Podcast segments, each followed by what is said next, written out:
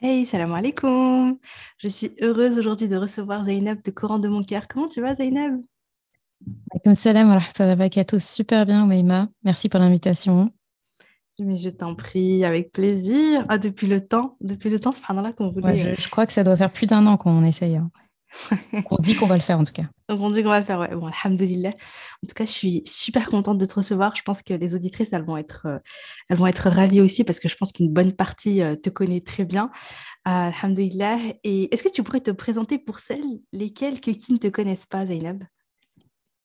Bah bien, bah moi je suis, euh, je suis. Zeynep, euh, j'aime bien dire je suis Zeynep, fille aînée de, de Mohamed, mon papa, euh, héritière de ma maman aussi. J'ai euh, j'ai 32 ans, j'ai trois enfants. Et écoute, je suis euh, une amoureuse incontestée euh, du Coran, dont je suis éternelle étudiante. Et à côté de ça, je suis médecin en formation. Je suis en huitième année de médecine générale à Paris. Pas... Du coup, t'as pas encore passé le CN. Puis le CN, c'est en sixième année. C'est en sixième année. Ça, c'est déjà passé. Et là, du coup, on est dans l'internat après les ECN, c'est l'internat. Et donc, du coup, euh, comme je fais de la médecine générale, l'internat, c'est au moins trois ans, quoi. Après, ça dépend si tu le fais d'une traite, si tu as des dispos, si tu si en, si décalé. Ouais. Par exemple, moi, j'étais un peu en décalé parce que j'ai dû euh, aller en congé maternité pour mon troisième. Donc, du coup, ça m'a décalé un petit peu. Mais voilà, grosso modo, c'est ça. Machallah. Ça, c'est vraiment un truc qui, vraiment, de... le jour où j'ai appris que tu étais médecin, je me suis dit, mais machallah. En plus, c'est, je veux dire, c'est pas comme si courant de mon cœur, c'était un truc vite fait, tu vois, machallah, tu, tu fais ça euh, intensément, tu, tu crées des, enfin, tu fais de la création de contenu euh, incroyable, machallah, parce que tu as un podcast, euh, courant de ton cœur. Et tu as les réseaux sociaux, etc. Et machallah, tu, tu crées beaucoup de choses très qualitatives. Et vraiment, le jour où j'ai appris qu'en plus, que tu étais médecin et que tu étais maman, je me suis dit, ce paragib, quoi, cette femme, elle est, elle est vraiment incroyable et elle est hyper inspirante. Vraiment, je, je me suis dit, c'est. euh, voilà, j'ai trop hâte. J'ai plein de questions sur l'organisation à poser après. On va pas, on va pas commencer je par ne là. sais pas quoi te dire depuis tout à l'heure. Tu dis des choses sur moi. Je me dis, Ya Rab, qu'Allah fasse que. Qu'Allah accepte tout ça et fasse que ce soit vrai. Qu'Allah te rajoute encore plus. Amin. Voilà. Machallah, machallah. Non, non, franchement, c'est vraiment qu'Allah te préserve, Zainab, et qu'Allah te permette ouais, de faire encore plus et, et qu'Allah accepte toutes tes œuvres et te récompense pour tout ce que tu fais, que ce soit dans le domaine médical que dans le domaine, euh, que dans, que, que dans, dans l'univers euh, courant de mon cœur, parce que, machallah, vraiment, euh, vraiment, je te, je te souhaite, je te souhaite le Firdaus al-A'la, Zainab. Amin. Et Ensemble, Inch'Allah. Amin. Amin, Ensemble. amin. Tu sais, ouais, t'as dit, dit, dit Zainab, fille de Mohammed, et ça m'a touché parce que bah, le prophète, sallallahu alayhi wa sallam, il a une fille qui s'appelle Zainab. Ah, c'était son aîné en plus. C'est pour ça que je suis toute fière. Ouais, Mohamed et son aîné, c'était Zeynep. ouais, c'est ça, subhanallah. C'est, euh, ouais, alhamdulillah. Alors, dis-moi, Zainab, euh, donc voilà, donc tu rêvais de faire quoi quand tu étais plus petite? Que t'as... J'aime bien poser cette question, en fait, un peu par curiosité. Ouais, c'est original, ça. Ouais, est-ce que tu voulais toujours être médecin? Est-ce que tu voulais être professeur de Coran? Ou est-ce que tu avais d'autres rêves qui n'avaient rien à voir? Ouais, non, le rêve qui avait rien à voir, parce que c'est vrai que j'ai toujours voulu euh, faire médecine, enfin, depuis, euh, euh, l'âge de 6 ans, parce que c'est l'année où mon papa, on lui a diagnostiqué un diabète et je suis tellement proche de, mon papa que je m'étais dit que j'allais devenir médecin pour, pour lui trouver son antidote, quoi. Euh, mais sinon, mon, mon rêve, là tout de suite, au moment où je te parle sans trop réfléchir, mon rêve, c'est, euh, ça se résume à une phrase, un écran plat au paradis. Je l'ai déjà sorti celle-là dans mon compte. En fait, mon rêve de petite fille, c'est une fois entrée au paradis, Inch'Allah, qu'Allah nous compte parmi euh, ceux qui seront sur la liste d'appel pour le Mm. paradis. Eh bien, mon rêve, c'était de, quand j'arrive, c'est de, de demander un, écran plat, un géant écran dans le paradis où on pouvait, on pourrait, euh, et je demanderais à ce qu'on me repasse euh, le, récit de tous ces prophètes qui sont mentionnés dans le Coran, mais comme si on le vivait, quoi. J'ai envie de voir, euh, de voir la mer qui se fend en deux pour Moussa alayhi salam. j'ai envie de voir Ibrahim alayhi salam en train de construire la Kaaba. j'ai envie de voir comment sont passées les guerres, les conflits, comment euh, voilà Younous salam dans le ventre de la baleine. euh, j'ai, vraiment envie de, revivre toutes ces choses-là. Youssouf salam aussi dans son histoire, il y a pas mal de choses euh, à revoir et je m'étais dit, je veux le revoir en live en fait, parce que ça n'a pas été pendant mon époque. J'en ai entendu parler toute ma vie et ben maintenant je veux le voir. Bon, c'est vrai que quand je dis ça, je me dis vraiment, c'est vraiment un rêve de petite fille. Mais même adulte, j'y crois encore. Et vraiment, dans ma tête, je me dis au paradis, c'est une de mes préoccupations. tu sais que c'est hyper original, franchement. c'est euh, hyper original. Et euh, ouais, c'est pas mal, hein. franchement, je vais te le piquer moi aussi, ce rêve. Je vais avoir la même demande. ah, mais ça, ça marche bien en tout cas. Hein. C'est une motivation de plus euh, pour œuvrer pour le paradis, Inch'Allah. Dis-moi, Zainab, comment est né ton lien avec le Coran? Donc, machallah, donc voilà, tu animes euh, euh, tout cet univers euh, Coran de mon cœur, mais toi, comment ça a été Quelle relation t'as entretenu, tu as entretenu par le passé avec le Coran? Comment ça a commencé? Est-ce que ça a toujours été comme ça? Est-ce que ça a fluctué? Tu vois, est-ce qu'il y a une évolution? Je dis ça parce que moi, je sais que, tu vois, par exemple, quand j'étais dans, quand j'étais au, moi, j'ai appris le enfin, j'ai à lire, etc. avec mes parents, j'ai appris les petites sourates avec mes parents. Et ensuite, j'ai été à un moment donné dans une école qui m'a un peu traumatisée euh, parce que, tu vois, c'était à l'ancienne, euh, le professeur dur, euh, la pression. Et moi, je suis quelqu'un de très sensible de base et je suis, tu vois, je, suis le genre de fille qui cherche à plaire, qui cherche à faire plaisir, qui cherche à se faire aimer, tout ça. Donc, le regard, le regard des autres, le jugement des autres, pour moi, c'était très important. Je pense surtout quand j'étais petite comme ça. Et donc, je me mettais beaucoup, beaucoup de pression c'était très stressant. Et en plus, il y avait aussi le côté autoritaire, euh, il tapait les enfants qui récitaient mal ou qui n'avaient pas appris ou des choses comme ça. Donc, j'avais peur de, me faire taper ou j'avais peur de ne pas être bonne, de ne pas faire les choses bien et tout. Du coup, j'ai entretenu avec l'apprentissage, pas vraiment avec le problème, mais avec l'apprentissage, j'ai entretenu un peu un, un tu vois, je, je sais pas, j'ai du mal, tu vois. Il y a, il y a, toutes ces émotions mêlées, etc. Donc, je, fais, j'essaie de faire un travail sur moi et tout. La lecture, alhamdoulilah, il n'y a pas de souci. Quotidienne et tout, il n'y a pas de souci. Mais apprendre, euh, c'est, je ressens des blocages, tu vois. Donc, mm. euh, voilà. Et du coup, je, du coup, je me dis, euh, est-ce que tu as vécu ça ou est-ce que, alhamdoulilah, dès le départ, tu vois, tu as été bien entourée, tu as eu, tu vois, tu as eu ce. Enfin, comment tu l'as vécu? Ben, Moi, mon histoire avec le Coran, elle a commencé avec, avec mes parents. Et donc à la maison, enfin, les, premières lettres euh, de l'arabe que j'ai appris, bah, c'était avec mes parents. Et après, quelque part, mon histoire rejoint un peu ce que tu dis. Du coup, ça me fait écho parce que je pense qu'il y a beaucoup de personnes dans leur enfance avec euh, le masjid, avec euh, l'école arabe et tout, qui bah, qui n'ont pas forcément une super expérience. Moi, ça aurait pu être le cas dans les écoles où j'ai appris quand j'étais petite si je n'avais pas eu ce bagage avec, avec mes parents. C'est-à-dire que j'ai abordé la chose d'une manière où, de toute façon, on pouvait me dire ce qu'on veut. Je savais que ce que j'allais apprendre, ce serait génial. Je me rappelle très bien que la veille euh, de la rentrée, donc la première fois où on allait aller dans une école pour apprendre l'arabe, mon père qui nous disait la veille, vous allez euh, faire quelque chose de magnifique, vous allez être dans un endroit magnifique pour apprendre quelque chose de magnifique. Et c'est la continuité de ce que je vous apprends ici. Et franchement, ça va être génial. Donc moi, je suis partie avec ça.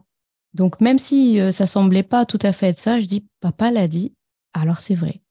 Et effectivement, je me suis du coup euh, forcée à trouver toujours des petites opportunités, que ce soit avec les camarades, que ce soit avec les enseignants, etc. Et finalement, tu réussis à trouver le réel là où tu cherches. Donc, euh, après, de manière générale, j'ai un tempérament combatif, persévérant. J'aime bien aller jusqu'au bout des choses en étant mon propre adversaire, hein, pas vis-à-vis des autres. C'était, ça fait toujours plaisir d'être le premier de la classe. Mais pour moi, euh, je devais être la première entre Zainab et Zainab, quoi. Entre la Zainab qui sait pas et celle qui sait.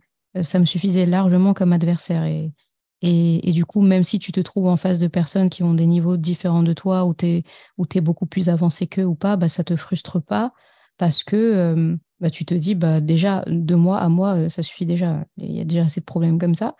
Donc, du coup, je peux dire que mon lien avec le Coran, il a commencé, euh, il a commencé euh, avec, euh, ouais, il a commencé avec mes parents. En fait, c'est hyper inspirant parce qu'en vrai, tu avais déjà le bon état d'esprit, insufflé par ton père, car la récompense. Euh, tu avais cet état d'esprit, tu avais cette conviction que, ouais, non, ça va être top, ça va être merveilleux, ça va être magnifique, mon père, il me l'a dit et tout. Du coup, tu pars avec ça. Et en plus, machallah, tu déjà, t'es pas dans la comparaison. Ça, c'est une force quand on. Moi, moi c'est quelque chose que j'ai appris à cultiver, franchement, beaucoup plus tard. Hein. Genre maintenant, tu vois, à l'âge adulte, tu vois. C'est vraiment. C'est naturel de se comparer. C'est naturel, surtout quand on est petit. Ouais, c'est ça. C'est moi, moi, j'ai toujours, moi, je me suis toujours, toujours, toujours comparée. Donc, euh, c'était difficile tu vois, les études puisque je voulais toujours être la première. Je voulais toujours être. je me disais pas moi, euh, qu'est-ce que j'apprends moi, euh, comment je m'améliore moi, etc. C'était toujours par rapport aux autres. Donc, c'était pas. J'ai vraiment appris beaucoup plus tard à me détacher du regard des autres, à faire un travail profond sur moi, euh, arrêter de me comparer aux autres, me comparer à celle que j'étais, celle que je rêve de devenir, et avancer, cheminer, tu vois, sur ce chemin-là. Mais, euh, mais machallah, tu avais cet état, cet état d'esprit petit. Donc, ouais, je comprends que du coup, quoi qu'il quoi qu'il se passe autour, finalement, euh, voilà, toi, es, voilà, tu es, sur ton bonhomme de chemin, machallah, et euh, avec, cette, avec surtout, en fait, ce que, j'aime beaucoup là dans ce que tu dis, c'est que ton père, il t'a conditionné, tu vois, il t'a dit, ça va être trop bien. Et du coup, tu ouais, dis, ah franchement, il a mis la pommade avant, tu vois, et ça a fonctionné. Machallah, du coup, tu retiens que le meilleur, quoi. Je veux dire, il se passe des trucs, tu dis, bon, voilà, tu, tu gardes, tu gardes le meilleur, machallah. Et, euh, et après, comment est-ce que, est-ce que c'est à partir de là, en fait, que tu as Comment ça s'est passé la suite, on va dire, entre ce moment-là et, euh, aujourd'hui, tu vois, avec Coran de mon cœur, etc., sachant qu'en plus, tu t'es lancé dans des grandes études. Euh, comment est-ce que tu as commencé finalement à, nouer, enfin, à renforcer ce lien et ensuite à, créer, en fait, avoir l'idée, tu vois, de créer donc le programme, enfin, euh, l'univers Coran de mon cœur alors, donc déjà, ma relation avec, avec le Coran, euh, on va dire qu'elle est née elle a pris vraiment un sens le jour où j'ai euh, compris que le Coran, il parlait de moi, de nous de manière générale. Je me suis dit, mais ça parle de moi en fait. Euh, quand il parle de la création, quand il parle de notre histoire, et en particulier quand il dit euh, et donc, euh, donc nous avons euh, révélé un livre dans lequel se trouve votre, votre rappel, votre histoire, en fait. Et je me suis dit, ah ouais. Effectivement, en fait, ça parle que de nous. Ça nous parle de notre création, ça parle de notre vécu, ça parle de tout ce qu'on doit faire ou pas faire. Ça parle en prémonitoire du jour du jugement, de comment on va recevoir notre livre par la main droite ou par la main gauche. Il y a même des précisions. Euh, il y en a qui vont le recevoir dans le dos parce que justement, ils, voudront, ils vont voir l'ange venir arriver vers la main gauche et ils auront tellement peur de le recevoir par la main gauche qu'ils vont mettre la main gauche dans le dos et tendre la main droite. Et l'ange va passer derrière pour dire, bah non, moi je respecte ce qu'Allah a dit. Il a dit que je donne par la main gauche et la main gauche, c'est fatal, mais c'est comme ça. Donc plein de scènes réalistes comme ça, et le paradis, l'enfer et tout.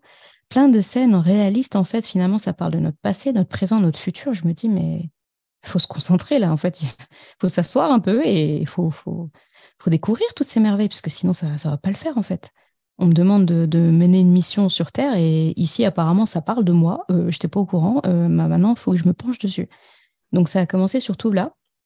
Et le cheminement aussi, euh, à partir de là, pour, pour le Coran, pour répondre à ta question, est-ce que ça a toujours été une évidence ou pas Je pense que rien n'est une évidence pour nous dès le début, ne serait-ce que même le fait de faire la prière, d'être musulman, de faire la shahada, moi, je, dis toujours qu'il y a un moment donné où chacun d'entre nous se reconvertit à l'islam.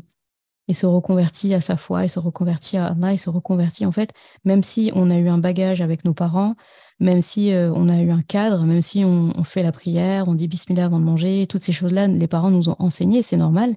Vient un moment donné dans notre vie, ça va être euh, à l'adolescence, ça va être à 15 ans, à 20 ans, peu importe, mais il y a un moment où tu te dis, là, je fais la prière, je vais faire la prière, parce que je l'ai choisi. D'accord? Même si je l'ai toujours fait, même si entre ma journée d'hier et ma journée d'aujourd'hui, euh, entre ma décision et avant ma décision et ma décision d'aujourd'hui, c'est pareil, je vais faire salat al à l'heure, je vais faire ma prière à l'heure. Bah, la salade d'hier, c'est celle qu'on m'a transmise et c'est celle où on, m'a éduqué en me disant qu'il fallait la faire. Et c'est bien, même si on m'a expliqué. La salade d'aujourd'hui, la salade al d'aujourd'hui, c'est celle que j'ai décidé de faire moi parce que j'ai décidé que à compter d'aujourd'hui, je réitère à Allah mes voeux d'être soumise, de croire en lui, de croire en son prophète, de croire en son livre. Donc je prends mes décisions. Et en fait, mon, ce cheminement avec le Coran et cette évidence-là, elle a démarré avec tout ça. C'est pas seulement avec le Coran, mais c'est avec tout.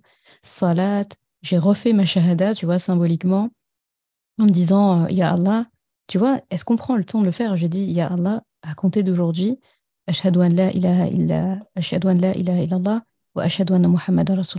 Aujourd'hui, je l'ai dit, voilà. Et c'est devenu, c'est venu de mon plein gré, moi. Et pareil pour la prière. Pareil, bon, la zakat, à ce moment-là, j'étais pas encore, euh, j'étais encore toute jeune, donc voilà.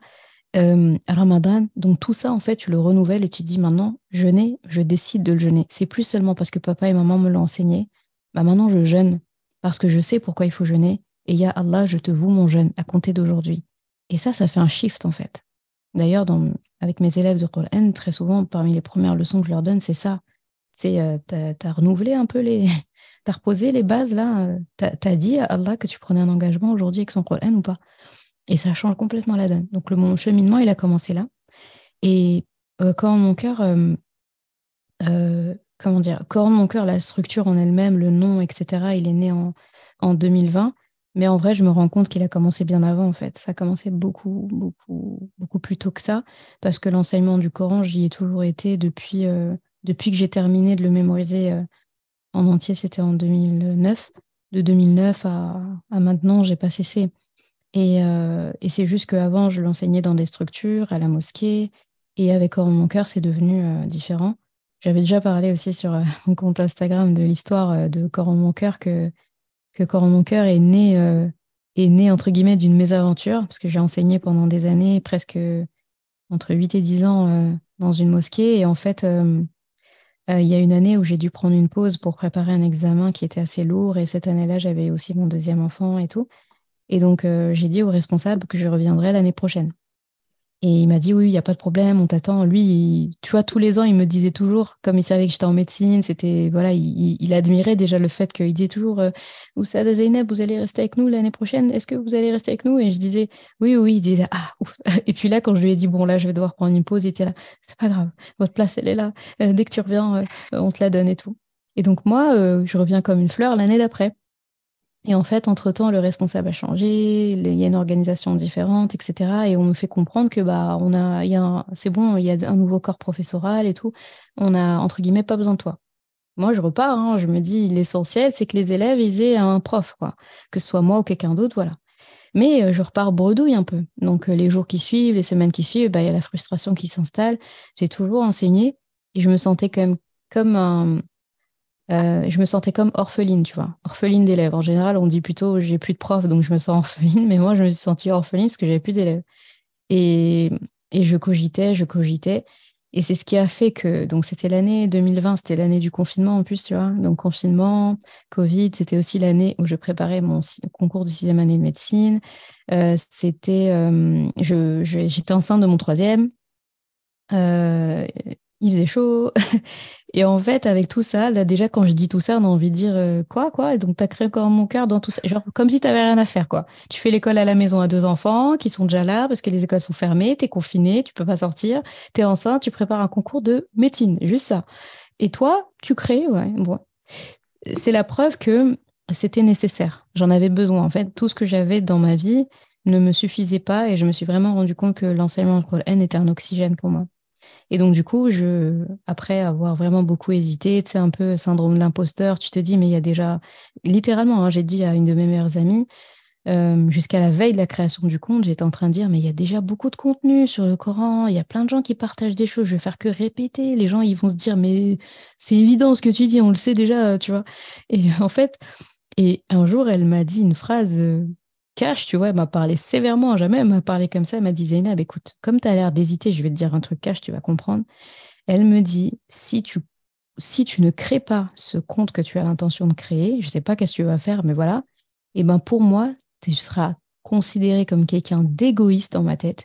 Et c'est comme si, voilà, tu, tu pensais qu'à toi et, que c'est non-assistance à personne en danger, quoi, tu vois. Et là, ça m'a fait un électrochoc parce que on peut tout dire de moi sauf que je suis égoïste. Et euh, je suis plutôt dans le partage, je suis plutôt à me mettre en dernier dans tout. Et quand elle m'a dit ça, ça m'a donné une de ces gifles. Et ben le lendemain, le compte, il était créé. Voilà. Je lui ai dit, tu as été dur avec moi quand même. Elle m'a dit, bah, c'était nécessaire, tu es passé à l'action. Et donc, euh, c'était c'est le genre d'amis qui, qui, sont, qui disent la vérité, même si ça va te blesser, ils disent. Mais après, on a toujours été comme ça, donc j'ai toujours accueilli, il n'y a aucun problème, il n'y a aucun problème entre nous. Mais ça m'a servi. Et du coup, euh, Coran de mon cœur est né comme ça. Et après, ce qui s'est passé par la suite, me demande pas de t'expliquer, je sais pas ce qui s'est passé. Les gens, ils ont afflué. Les gens, ils ont afflué, j'ai pas compris. Je me suis dit, eh, ça veut dire que j'aurais pu être un imposteur. Tous les gens, ils me suivent et tout. Je n'ai pas compris, surtout que j'étais pas très Instagram à la base. J'ai que ça comme réseau social. J'ai pas Snapchat, j'ai pas TikTok et tout. Je me suis dit, ah d'accord, donc ce que je dis intéresse. Mais en fait, c'est parce que je parle pas de moi ni rien, je parle du Coran.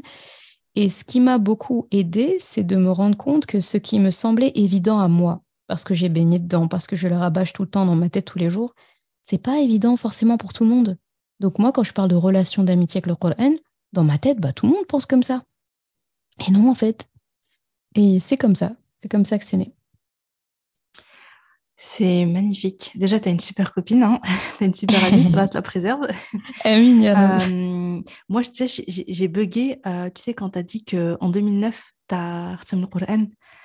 Et euh, tu sais, 2009, voilà, donc on l'a vu, on l'a dit en off, on a, on a de la même génération, on a quasiment le même âge. Mhm. Et je me suis dit, mais attends, mais, mais moi, je faisais quoi pendant tout ce temps, tu vois? Parce que 2009, c'est l'année du bac, tout ça. En tout cas, c'était le bac euh, pour moi.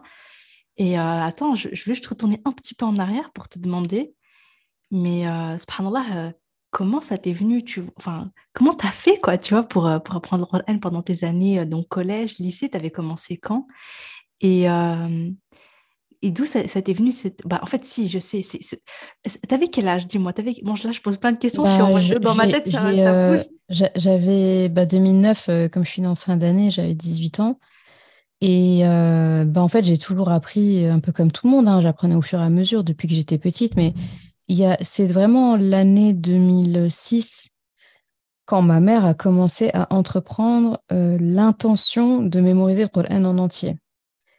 Euh, elle l'apprenait elle aussi au fur et à mesure. Il y a un moment donné où elle a pris cette décision qu'elle va le mémoriser en entier. Ça lui a pris trois ans. Et en fait, euh, ça m'a tellement marqué, parce qu'elle était mère au foyer, elle s'occupait de la maison et tout. Euh, c'est aussi une intellectuelle, elle a fait de hautes études, mais elle a choisi d'être femme au foyer pour, pour, pour s'occuper de, nous. Et en fait, ça m'a tellement marqué que, que ça, que c'est pour ça que je dis que je suis héritière hein, de, ma mère, parce que j'ai, bah, je m'étais dit, moi aussi, mais je comprends en fait pourquoi je suis si attachée au Coran, bah, je vais faire pareil. Et donc, bah, j'ai appris ce que je pouvais. Et donc, quand je suis arrivée au bac, j'avais appris à peu près la moitié du Coran. Donc, en étant en cours, en suivant, en récitant tous les week-ends à ma prof de Coran et tout. Et, et après, venait de se poser la question de, de comment dire d'aller soit en, fac à la faculté ou euh, ou d'apprendre ce qui me reste du Coran, sachant que les études dans lesquelles je voulais me lancer, donc la médecine, c'est long. Et je m'étais dit, non, mais si je dois terminer l'autre moitié du Coran en même temps que les études, sachant que les études, déjà, ça prend 100% du temps, mais je vais l'apprendre sur 10 euh, ans, ce qui me reste. Enfin, je pourrais pas. Et donc euh, là, je me suis vraiment mis devant un dilemme. Je dis, écoute, tel choix entre prendre une année sabbatique. Moi, j'étais plutôt partie sur deux ans. Tu boucles ce qui reste, tu passes ton ijaza, donc cette fameuse euh, licence que tu passes euh, euh, pour t'inscrire dans la chaîne de transmission jusqu'à la Sunullah et être habilité et apte toi aussi à transmettre ce, cette chaîne de transmission et ce Qur'an. Et eh ben, je m'étais dit, voilà, prends-toi deux ans et tu finis ça et après tu vas en médecine. Euh, et, donc, du coup, il fallait trouver la structure. Et donc, j'étais très familière de l'Institut euh, Château-Chinon, l'IESH de Château-Chinon, plus précisément, l'Institut euh, européen des sciences humaines de Château-Chinon, en Bourgogne. Donc, c'est à la campagne, c'est un internat, tu loges là-bas, tu, tu, tu apprends là-bas. Donc, voilà, moi, je suis de région parisienne. Donc, c'était. je me délocalisais en allant là-bas. Et donc, je m'étais dit, tant qu'à faire, vu que je vais devoir faire que ça, autant aller dans un endroit où je vais pouvoir le faire à fond. Et j'en ai parlé à mes parents. Mes parents, ils étaient OK dans le sens où, voilà, on y allait tous les étés, j'ai fait des séminaires euh, là-bas, j'ai connu mes amis là-bas et tout. Donc, on, est, on, connaissait très bien ce lieu, mais là, euh, prendre une année complète, y aller, c'est différent d'y aller dans des stages d'été, quoi. Et mon père qui me dit, d'accord, mais il y a une condition, euh, tu as qu'un an. Tu iras que un an, parce que la médecine, c'est long, et tu iras un an. Et je lui ai dit, mais papa, euh, le programme déjà là-bas pour euh, apprendre le Coran en entier, pour ceux qui n'ont euh, aucune base, par exemple, ou qui, partent de zéro, c'est trois ans. On considère deux ans pour l'apprendre en entier et un an pour préparer la, licence, la ijaza. Et je lui dis, mais moi, j'ai certes déjà la moitié, mais en, un an, il faut que je finisse l'autre moitié, je prépare l'IJAZA. Et il me dit, c'est pas mon problème. tu feras comme ça. Avec du recul, après, on a eu le temps d'en discuter. Il m'a dit, mais ça m'a, ça m'a déchiré de te dire ça. Mais il me dit, là, je faisais appel à tes capacités justement de persévérance. Donc, je t'ai poussé jusqu'à tes Je sais que tu en étais capable. Donc, si je t'avais dit, oui, d'accord, prends le temps qu'il te faudra et tout, bah, tu vas te complaire là-dedans et tu vas prendre le temps et peut-être tu vas jamais revenir et tu vas plus faire médecine et tu vas dire, bon, je reste ici, je vais faire de l'arabe. Bon, je reste ici, je fais sharia. Bon, je reste ici, je fais ça et tu vas t'éterniser là-bas, tu vas te.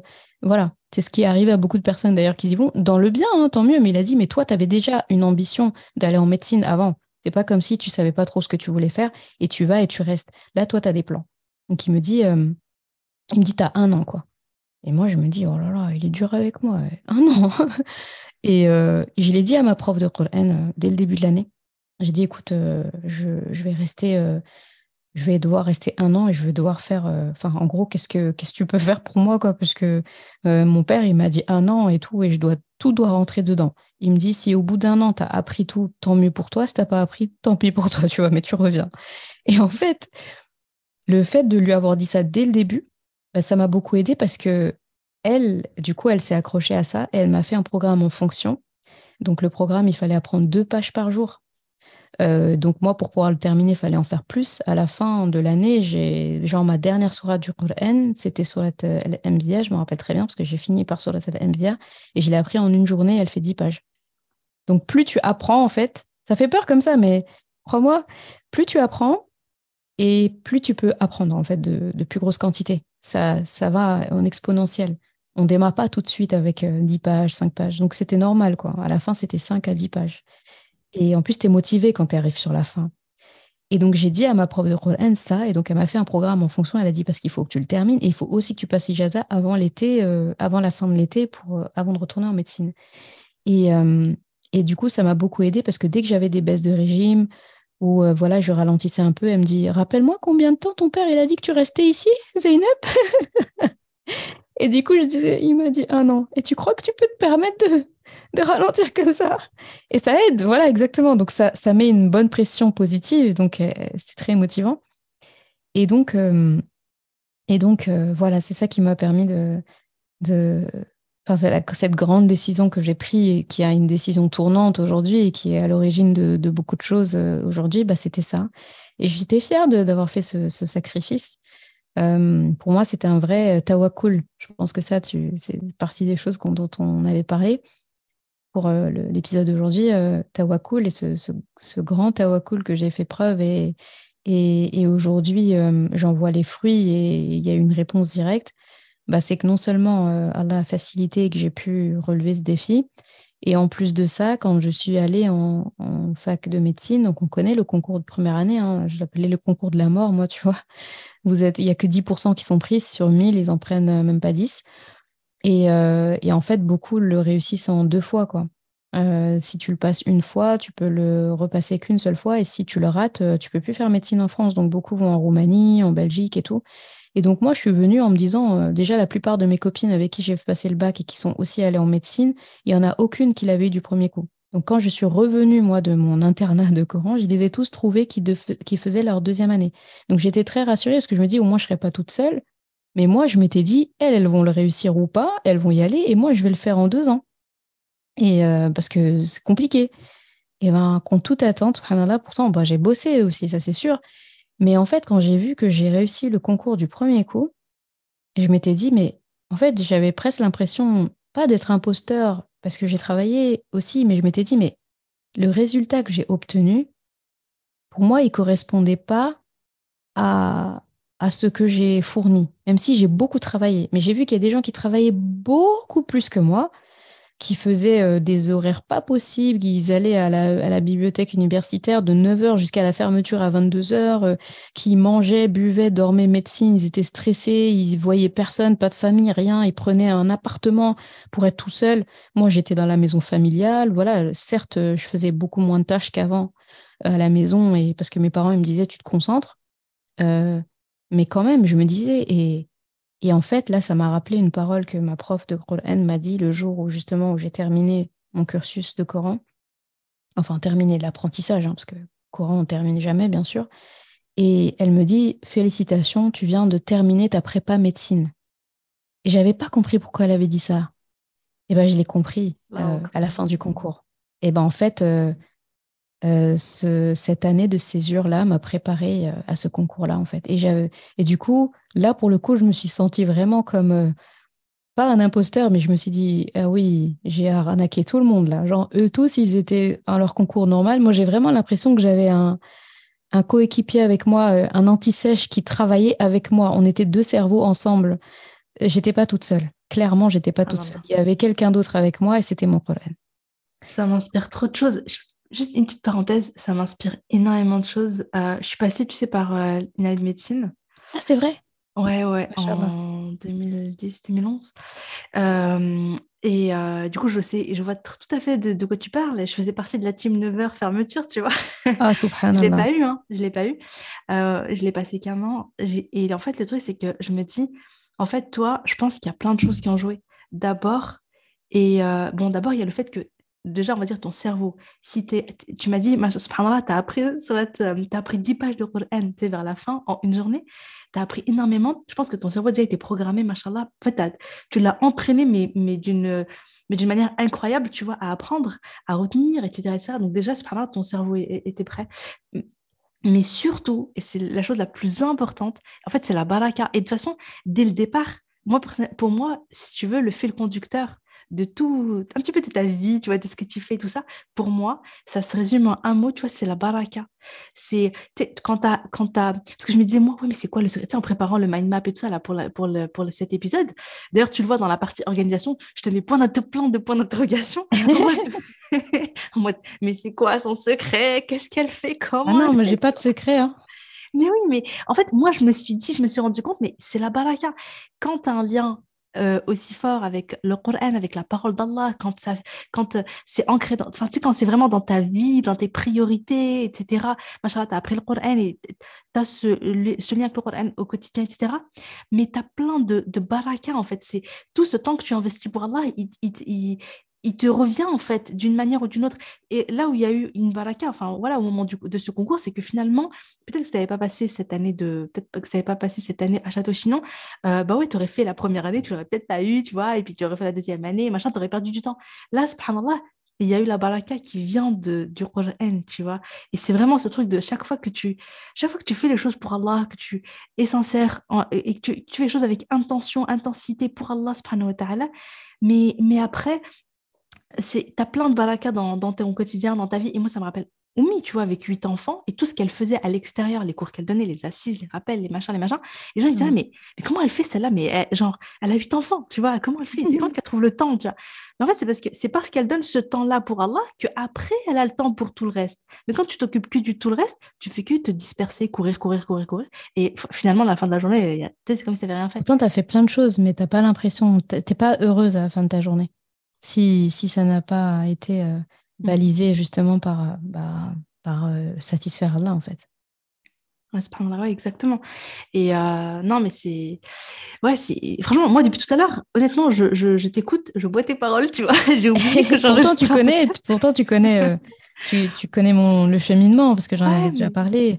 Ouais, mais c'est, Non, là, ça me. Je sais pas, ça me, ça me, ça me touche trop. Franchement, je suis trop émue à plein de, plein de reprises. là c'est, euh, c'est un beau parcours. Et je t'avais interrompu, je crois. Je sais pas, tu voulais dire. Oh, mais je, je crois que j'avais déjà euh, fini hein, de, de, dire ça. Mais euh, comment dire je, je crois que ce que je voulais ajouter aussi, c'est. Bah, tu vois, ce que tu dis, ça se résume à même ce que ta maman faisait, rahimahullah. tu sais, c'est cette notion de zakat. La zakat, on pense que c'est seulement euh, bah, donner euh, une aumône euh, aux pauvres, mais en fait, qu'est-ce que la zakat Qu'est-ce qu'on fait avec l'aumône? On donne un petit pourcentage de ce qu'on possède pour purifier tout le reste de ce qu'on possède. Finalement, ça ne nous ampute pas de beaucoup, mais ça va pouvoir mettre la baraka sur tout le reste. Eh bien, c'est pareil avec ton temps, c'est pareil avec tout, en fait. Donc, ta maman, elle a, elle a pris des tâches qu'elle a données pour Allah, et du coup, il lui a mis la baraka sur le reste. Donc tout le reste, huit enfants, l'organisation, plein de choses qui font que on se dit normalement, si on parle de manière factuelle et cartésienne, ça rentre pas tout ça en 24 heures. Mais là, c'est rentré. C'est pour ça que finalement, on est tous égaux dans le fait qu'on a tous 24 heures. On a 24 heures comme Rasulallah a eu 24 heures. Tout le monde a eu 24 heures. Mais on n'est pas égaux sur le ressenti et le déroulé de ces 24 heures-là. Il y en a 24 heures ressenties, la hawla wa la quwwata billah, et il y en a 24 heures ressenties, alhamdulillah, super. Tu vois? Et là, on n'est pas égaux. Et on n'est pas égaux parce qu'il y en a qui choisissent le bon plan. De, dès le début de la journée, c'est comme si dit Allah, bon, je te confie les 24 heures, hein, d'accord? On, va on va planifier ça ensemble. Et il y en a d'autres, c'est moi, tout, faut que tout rentre, tu fais ça, ça, ça, ça, ça. Et à la fin, y a, même s'ils ont pu faire plein de choses, il y a ce sentiment de ça n'a pas été équilibré, j'ai pas pu faire ça, j'ai pas pu faire ça, le manque aussi de reconnaissance, tu vois l'impression que, voilà, alors que quelqu'un d'autre, il va voir tout ce que la personne a accompli, il va dire, mais dis, merci déjà, dis hamdulillah, euh, regarde tout ce que tu as pu faire. Et l'autre, ouais, mais moi, tu sais, je voulais faire ça, il manque quand même deux, trois trucs de ma to-do list de 50 tâches que j'ai pas pu faire, tu vois. Bah ouais, alors que d'autres, peut-être, ils n'ont pas fait tout leur to-do list, mais ce qu'ils ont fait les a satisfaits parce qu'ils ont fait l'essentiel et parce que ça a été équilibré. Il y a eu du temps pour Allah, il y a eu du temps pour eux, il y a eu du temps pour leur famille, il y a eu du temps pour euh, l'extérieur. Euh, tout était assez équilibré, comme la vie de Rasulullah, si tu regardes bien. Quand tu étudies sa vie, euh, vraiment, tu vois, ça me fait penser à l'épisode où j'ai fait 24 heures dans la vie de Rasulullah, parce que j'ai trouvé ça intéressant de voir sa vie sur 24 heures type à peu près, parce que très souvent, quand on lit la Syrah, on lit, on lit un tout, en fait. Et alors que quand tu te concentres juste sur une journée, qu'est-ce qui fait du Fajr à l'Aïcha? C'est passionnant de se dire. Et en fait, quand on regarde sa journée, si tu poses la question à quelqu'un, il va te dire euh, Qu'est-ce que tu ressens? Il dit bah, J'ai l'impression qu'il a passé toute sa journée avec sa famille. L'autre, il va dire bah, J'ai l'impression qu'il a passé toute sa journée en prière. L'autre, qui va dire J'ai l'impression qu'il a passé toute sa journée avec ses compagnons. D'autres vont dire J'ai l'impression qu'il a passé euh, toute sa journée euh, avec ses épouses ou toute sa journée au contact de Jibril avec le Coran. Et bien, cette impression-là, elle est vraie pour toi qui dis ça, elle est vraie pour l'autre, elle est vraie pour l'autre, elle est vraie. C'est juste qu'il y avait la baraka et c'était équilibré. De telle sorte que tous les gens qui composent la vie de Rasulullah ont l'impression en fait d'avoir accaparé tout son temps. Parce que quand il était là, il était là, tu vois. C'est ça la baraka. Et mais quand tu regardes, lui, son secret, c'était quoi? Eh bien, toutes ses journées étaient rythmées par la prière il agençait ses journées en fonction de la prière et pas l'inverse. Il n'essayait pas de calquer, de, faire conformer ses tâches de la journée à la prière. Euh, plutôt de faire conformer la prière à ses tâches. Tu vois, non, c'est-à-dire, il y a les prières, c'est balisé, et ce que, que, je dois faire, ça doit rentrer entre les deux. Et, et ça, c'est très fort. Et finalement, s'il y a un secret qu'on pourrait avoir, c'est ça. C'est mes journées, ben, il faut que ce soit comme ça. Et donc, pour revenir à la notion de zakat, c'est exactement la même chose avec le Coran. Je me dis que moi, par exemple, dès lors que j'ai appris le Coran, alhamdulillah, je me suis dit, maintenant j'ai une zakat. J'ai senti que j'avais une zakat à verser. Je me dis, ma zakat, ma zakat pour le fait d'avoir euh, été gratifié par Allah de mémoriser du Coran, eh bien, c'est de le transmettre. Donc, je transmets un peu de ce que, de mon parcours, de ce que j'ai eu, pour mettre la baraka sur tout le reste que je possède déjà. Et finalement, tu payes peu pour recevoir beaucoup. Et mais ce peu que tu payes, pourquoi est-ce que Allah met la baraka sur tout le reste? Parce que ce peu que tu donnes, ça bénéficie à beaucoup de gens et ça, ça change des vies. Cette zakat que tu donnes, c'est 2,5% pour toi, ça ne te fait, ça ne te diminue rien, ça te met pas dans le rouge, mais ça refait la vie de personnes et peut-être qu'ils vont refaire la vie d'autres personnes et c'est quelque chose, la notion de sadaqa, qui voyage au-delà de toi. Et c'est ça la zakat. C'est pour ça que quand je vois des gens qui, tu as l'impression que tu les as amputés d'un rein quand ils doivent verser euh, de l'argent ou quoi, normalement, on doit même dépasser les frontières de la zakat. On te dit 2,5%, toi tu fais 2,5% et tout au long de l'année, dès que tu peux, tu, augmentes. Normalement, c'est dans cette dynamique que tu dois être parce que tu te dis plus finalement je vais donner et plus ce que je vais avoir euh, qui reste euh, va fructifier. Et c'est pareil avec le Coran, c'est pour ça que je donne peut-être cette impression d'intensité parce que je me dis je peux pas me contenter de ce petit pourcentage, il faut que je donne plus et j'obtiens plus effectivement. Je m'enrichis tous les jours de, de Coran, quoi. Magnifique. Tu sais quoi, subhanallah, regarde, c'est un truc de fou. Ça me rappelle, euh, ce week-end, j'ai appris une nouvelle. C'est euh, une amie qui est en plus avec moi. Euh, sa fille, euh, Allah, elle vient de retenir le Coran. Et elle est toute jeune. elle est toute jeune, machallah. Elle, elle fait école à la maison, tu vois. Et je crois qu'elle est en troisième, quelque chose comme ça, fin de collège. Et tu sais, subhanallah, ce qui est incroyable, ce qui est dingue, subhanallah, désolé pour le micro, je m'étais éloignée, je ne m'étais pas rendu compte. ce qui est dingue, c'est que euh, cette sœur, à l'époque, quand elle était jeune, donc la maman, la maman, quand elle était jeune, ma, donc euh, ma mère, euh, elle lui avait appris à lire l'arabe. Donc elle Oh. venait au cours à la mosquée et, et ma mère lui avait appris, à l'époque elle n'était pas voilée, elle n'était pas, tu vois, elle était- voilà, elle, elle débutait dans la religion et tout. Et, euh, et ma mère, donc elle prenait les jeunes comme ça, et puis elle leur apprenait les lettres. Ma mère n'était pas professeure, elle avait pas, euh, c'était pas son truc, mais en tout cas, elle transmettait ce qu'elle connaissait.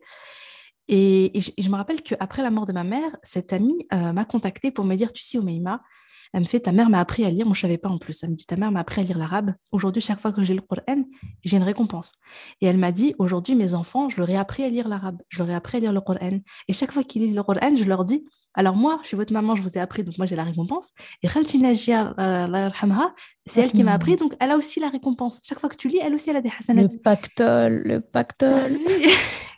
Et subhanallah, ce week-end-là, tu vois, euh, il y, a quelques jours, je dirais là, dans la semaine, il y a quelques jours, j'ai appris que sa fille, elle a reçu le Coran. Je me suis dit, waouh, Akbar, c'est... Oh, J'étais tellement contente. Et tu vois, je me suis dit, regarde, ma mère, dans ses enfants, il n'y a, y a personne qui a reçu le Coran, tu vois.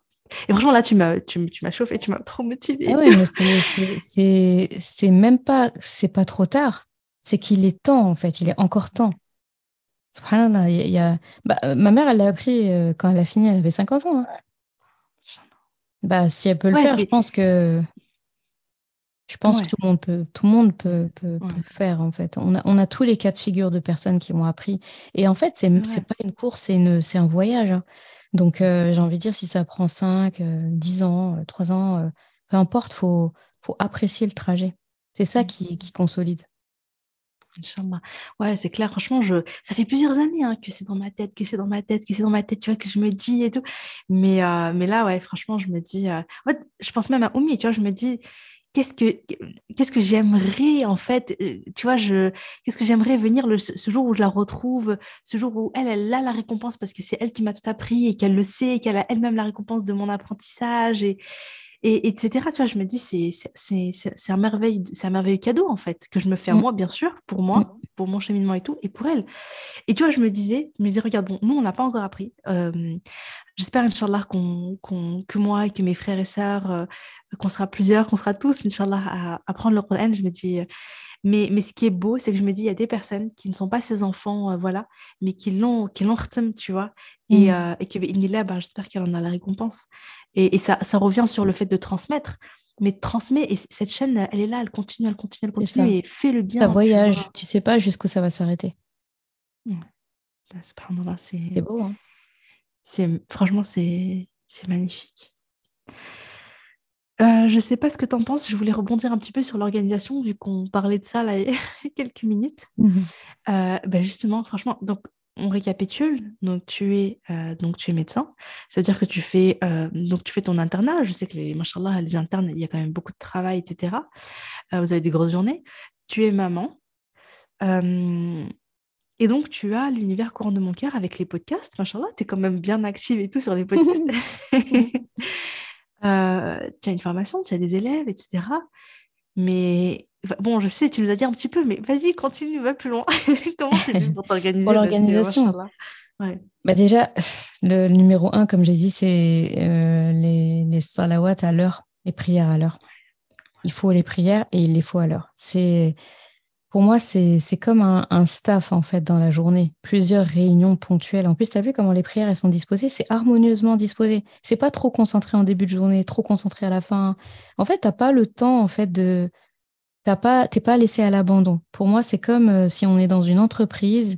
Allah, il est le chef de l'entreprise et nous, on est les différents employés. Et en fait, il y a un staff le matin, il y a un staff à midi, il y a un staff l'après-midi, il y a un staff au coucher du soleil et un staff en fin de journée. Est-ce que quelqu'un qui a autant de réunions dans la journée, il se sent euh, abandonné dans ses tâches?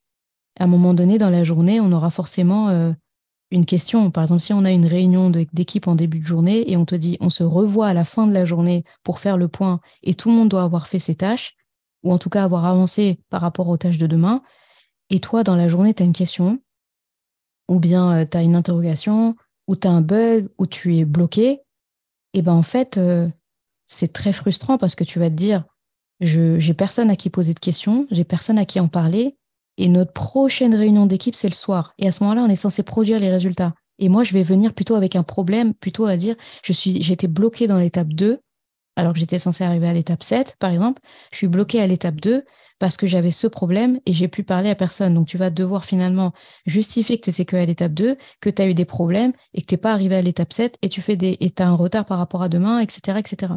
Alors que là, tu as ta réunion du matin, donc on te pose les bases, on distribue les tâches, bon, ok, il y a ça à faire et tout, ça te va, t'es ok, ok. Donc euh, on se voit tout à l'heure. Et euh, j'image beaucoup les choses. Hein. Moi, j'aime bien les métaphores, j'aime bien beaucoup. Les images, ça parle. Et en fait, euh, le staff du midi, 13h, 14h, on appelle ça comme on veut, la pause midi, il y a encore un autre staff, une autre réunion. Et bien là, toutes les difficultés que tu as pu rencontrer jusque-là, tu as, un, auditoire, tu as un sas pour en parler. Tu as, un endroit où déposer ça. Et si ça va, bah ça va. Tu un souci, tu traces ta route. C'est l'occasion de dire ça, check, j'en suis à là et tout avance tu arrives à, pareil, donc ainsi de suite, tu arrives à, à race, euh, donc l'après-midi, pareil, tu pas laissé à l'abandon, tu as le temps de dire s'il y a quelque chose qui va pas et tout, tu as le temps de demander de l'aide ou de dire, bah voilà, euh, j'ai besoin d'un outil supplémentaire, euh, j'ai besoin d'un coup de pouce pour ça, ok, je t'envoie ce qu'il faut, etc., je t'envoie le, les gens qu'il faut et tout. Et pareil pour le mari, bon, c'est bientôt la fin de la journée là. Est-ce que, est-ce que tu es au point? Est-ce que ça va? Est-ce que voilà Ouais, ouais, bientôt fini et tout. Et l'Aïcha, ok, on fait le point pour la journée et on prépare demain. Et quand tu vois les choses comme ça, c'est beaucoup plus agréable déjà. C'est beaucoup plus parlant. Et là, on ferme le, rêve et on se dit, bah faut faire pareil avec les salades de la journée.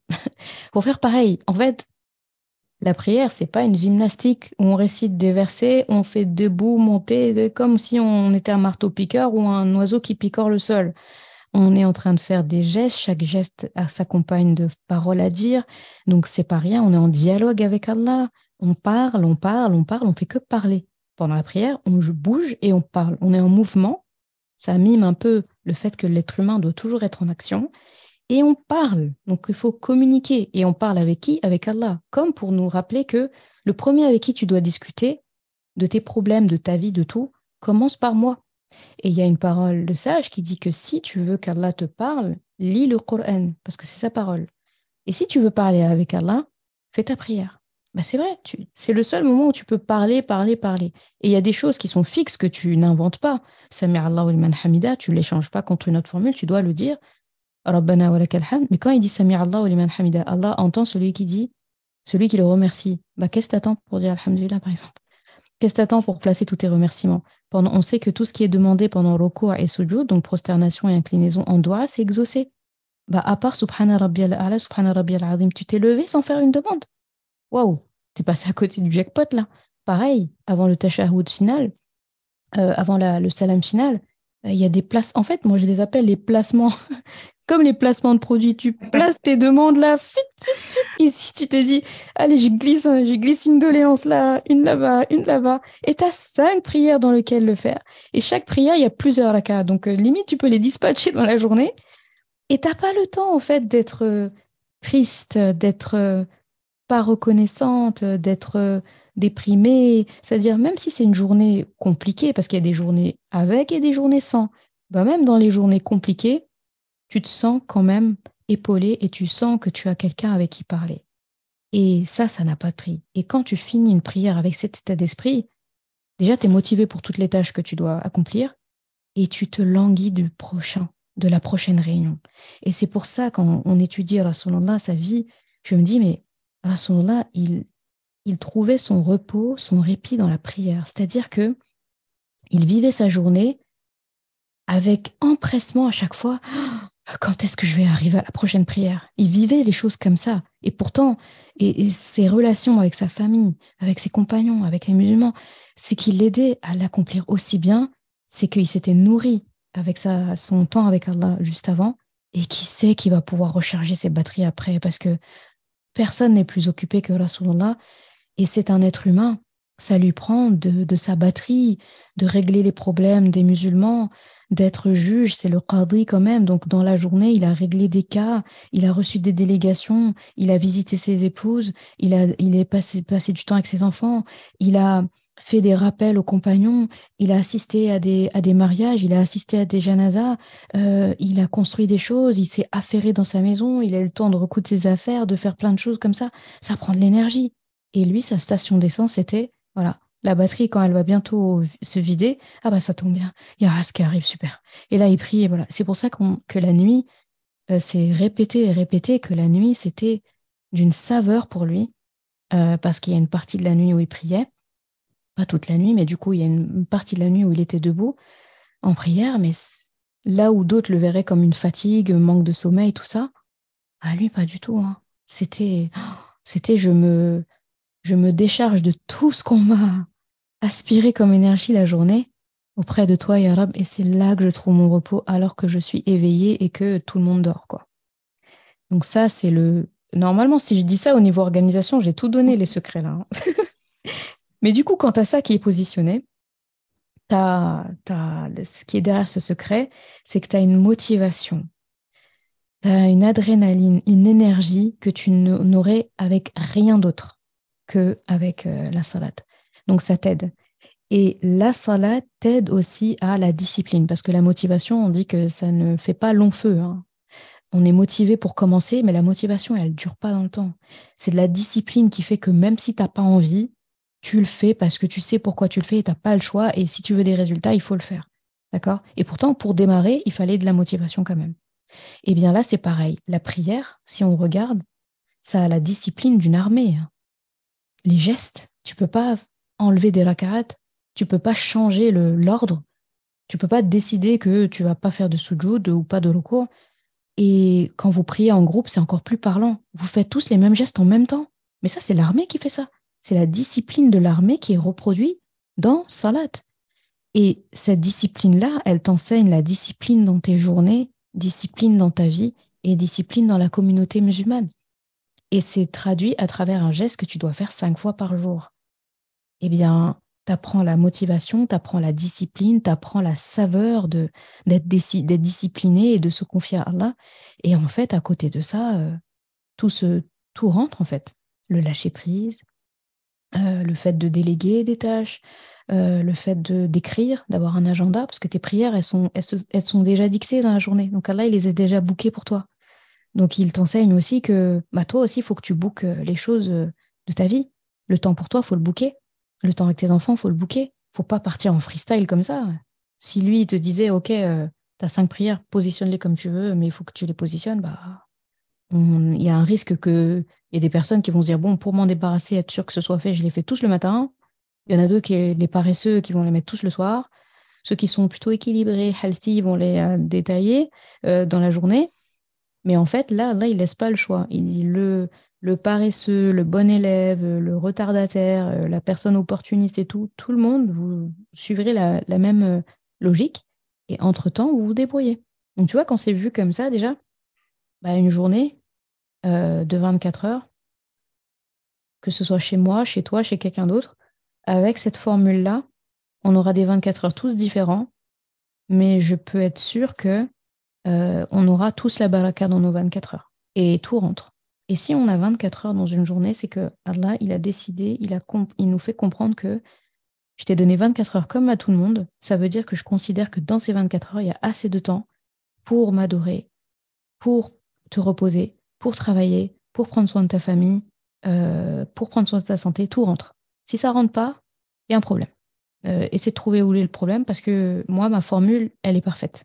D'accord? La formule d'Allah, elle est parfaite. Si ça rentre pas, ou si tu as trop de temps libre, aussi, bah, c'est ton problème. C'est à toi de, régler le problème. Voilà l'organisation. Donc, j'ai pas d'organisation type.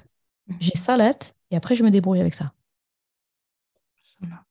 Ouais, vois, ça me rappelle, euh, j'avais reçu sur le podcast euh, la fondatrice de Happy Muslim Family. Tu oh, machallah, qui est une très bonne amie.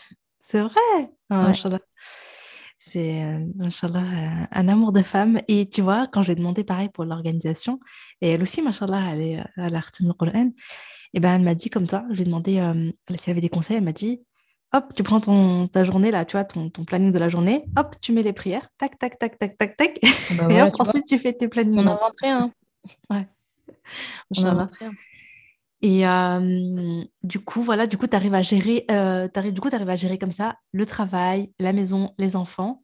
Et, euh, et qu'est-ce que je voulais dire Oui, enfin voilà quoi, la maison et tout ça. Non, franchement, moi, moi vraiment, je, je suis impressionnée parce que honnêtement, j'en ai que deux en plus. ma dernière, elle a deux ans. Quel âge ils ont tes enfants? Mon aîné a, va avoir huit ans là. Donc 8 ans, 6 ans et 2 ans et demi. 2 ans et demi, ouais, bah, tu vois, j'ai pas d'excuses.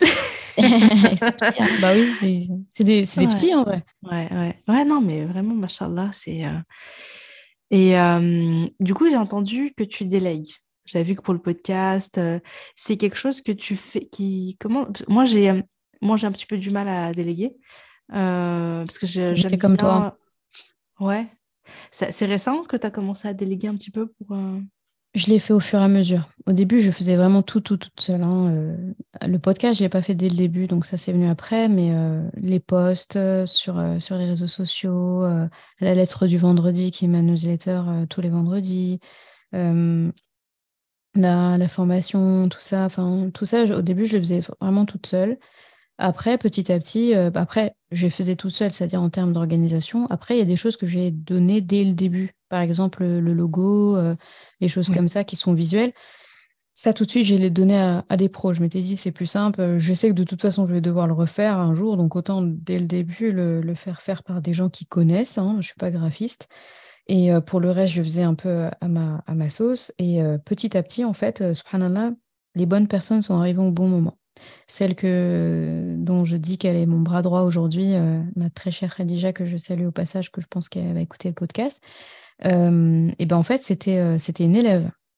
C'était une élève à la base et qui, qui, qui, qui, a pris son courage à deux mains pour, pour comment dire, proposer son aide et qui me disait, en fait, quand je vois tout ce que tu, tu as à gérer au quotidien, que tu nous dis et que tu nous dis pas, et, en fait, la, qualité de ce que tu nous donnes déjà, je me dis que en fait, ça se voit qu'il y a encore plein de choses que Zainab elle a sous le coude, euh, mais qu'elle ne peut pas délivrer parce qu'elle a encore trop de choses à faire. Donc elle me dit, euh, j'aimerais te permettre de pouvoir donner encore plus de qualité aux autres, parce qu'il y a des tâches que tu fais, même si tu les fais bien, même si elles doivent être faites, il y a des professionnels qui le feront mieux que toi parce que c'est leur domaine. Tu vois, euh, au bout d'un moment, quand, quand la chose grossit, quand tu as de plus en plus d'élèves et tout, bah, il y a des tâches, c'est pas des tâches ingrates, hein, mais c'est juste que ce n'est plus à toi de le faire parce que euh, ça, te, ça te prend du temps sur des tâches qu'il n'y a que toi qui peux faire. Il n'y a que toi qui peux enseigner ce que tu enseignes. pas quelqu'un d'autre qui va le faire à ta place. Et mais, euh, mais faire ce fameux visuel ou, ou, ou, faire ces templates ou voilà, plein de choses comme ça qui sont de l'ordre de la technique. Bah, on va prendre l'exemple par exemple du podcast. Euh, je pense un peu comme toi. Après, toi, je ne sais pas si tu fais beaucoup de montage et tout. T'as pas de raté coupé comme moi, toi. Si, si, mais euh, c'est pas grave. mais toi, euh, j'aime trop ta philosophie de ce côté-là. Ouais, parce que bah, en fait, c'est soit ça, soit je, soit je vais pas le faire. Je vais me mettre la pression, je vais vouloir tout faire bien. Et je risque de, de me dire, oh, de me démotiver, de me dire, bon, ça, ça, commence à devenir compliqué. Et tu vois, mon, mon truc, c'est, je pense que tu le sais, hein, c'est on avance dans la perfection.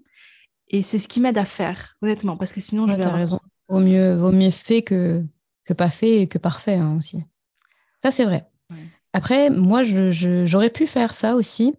Mais comme je mets des, je cite des sources, je, voilà, je, je mets d'autres bandes de sons, etc. Et j'ai une ligne éditoriale spéciale, bah, j'arriverai pas, je pense. Et puis bon, je, j'ai...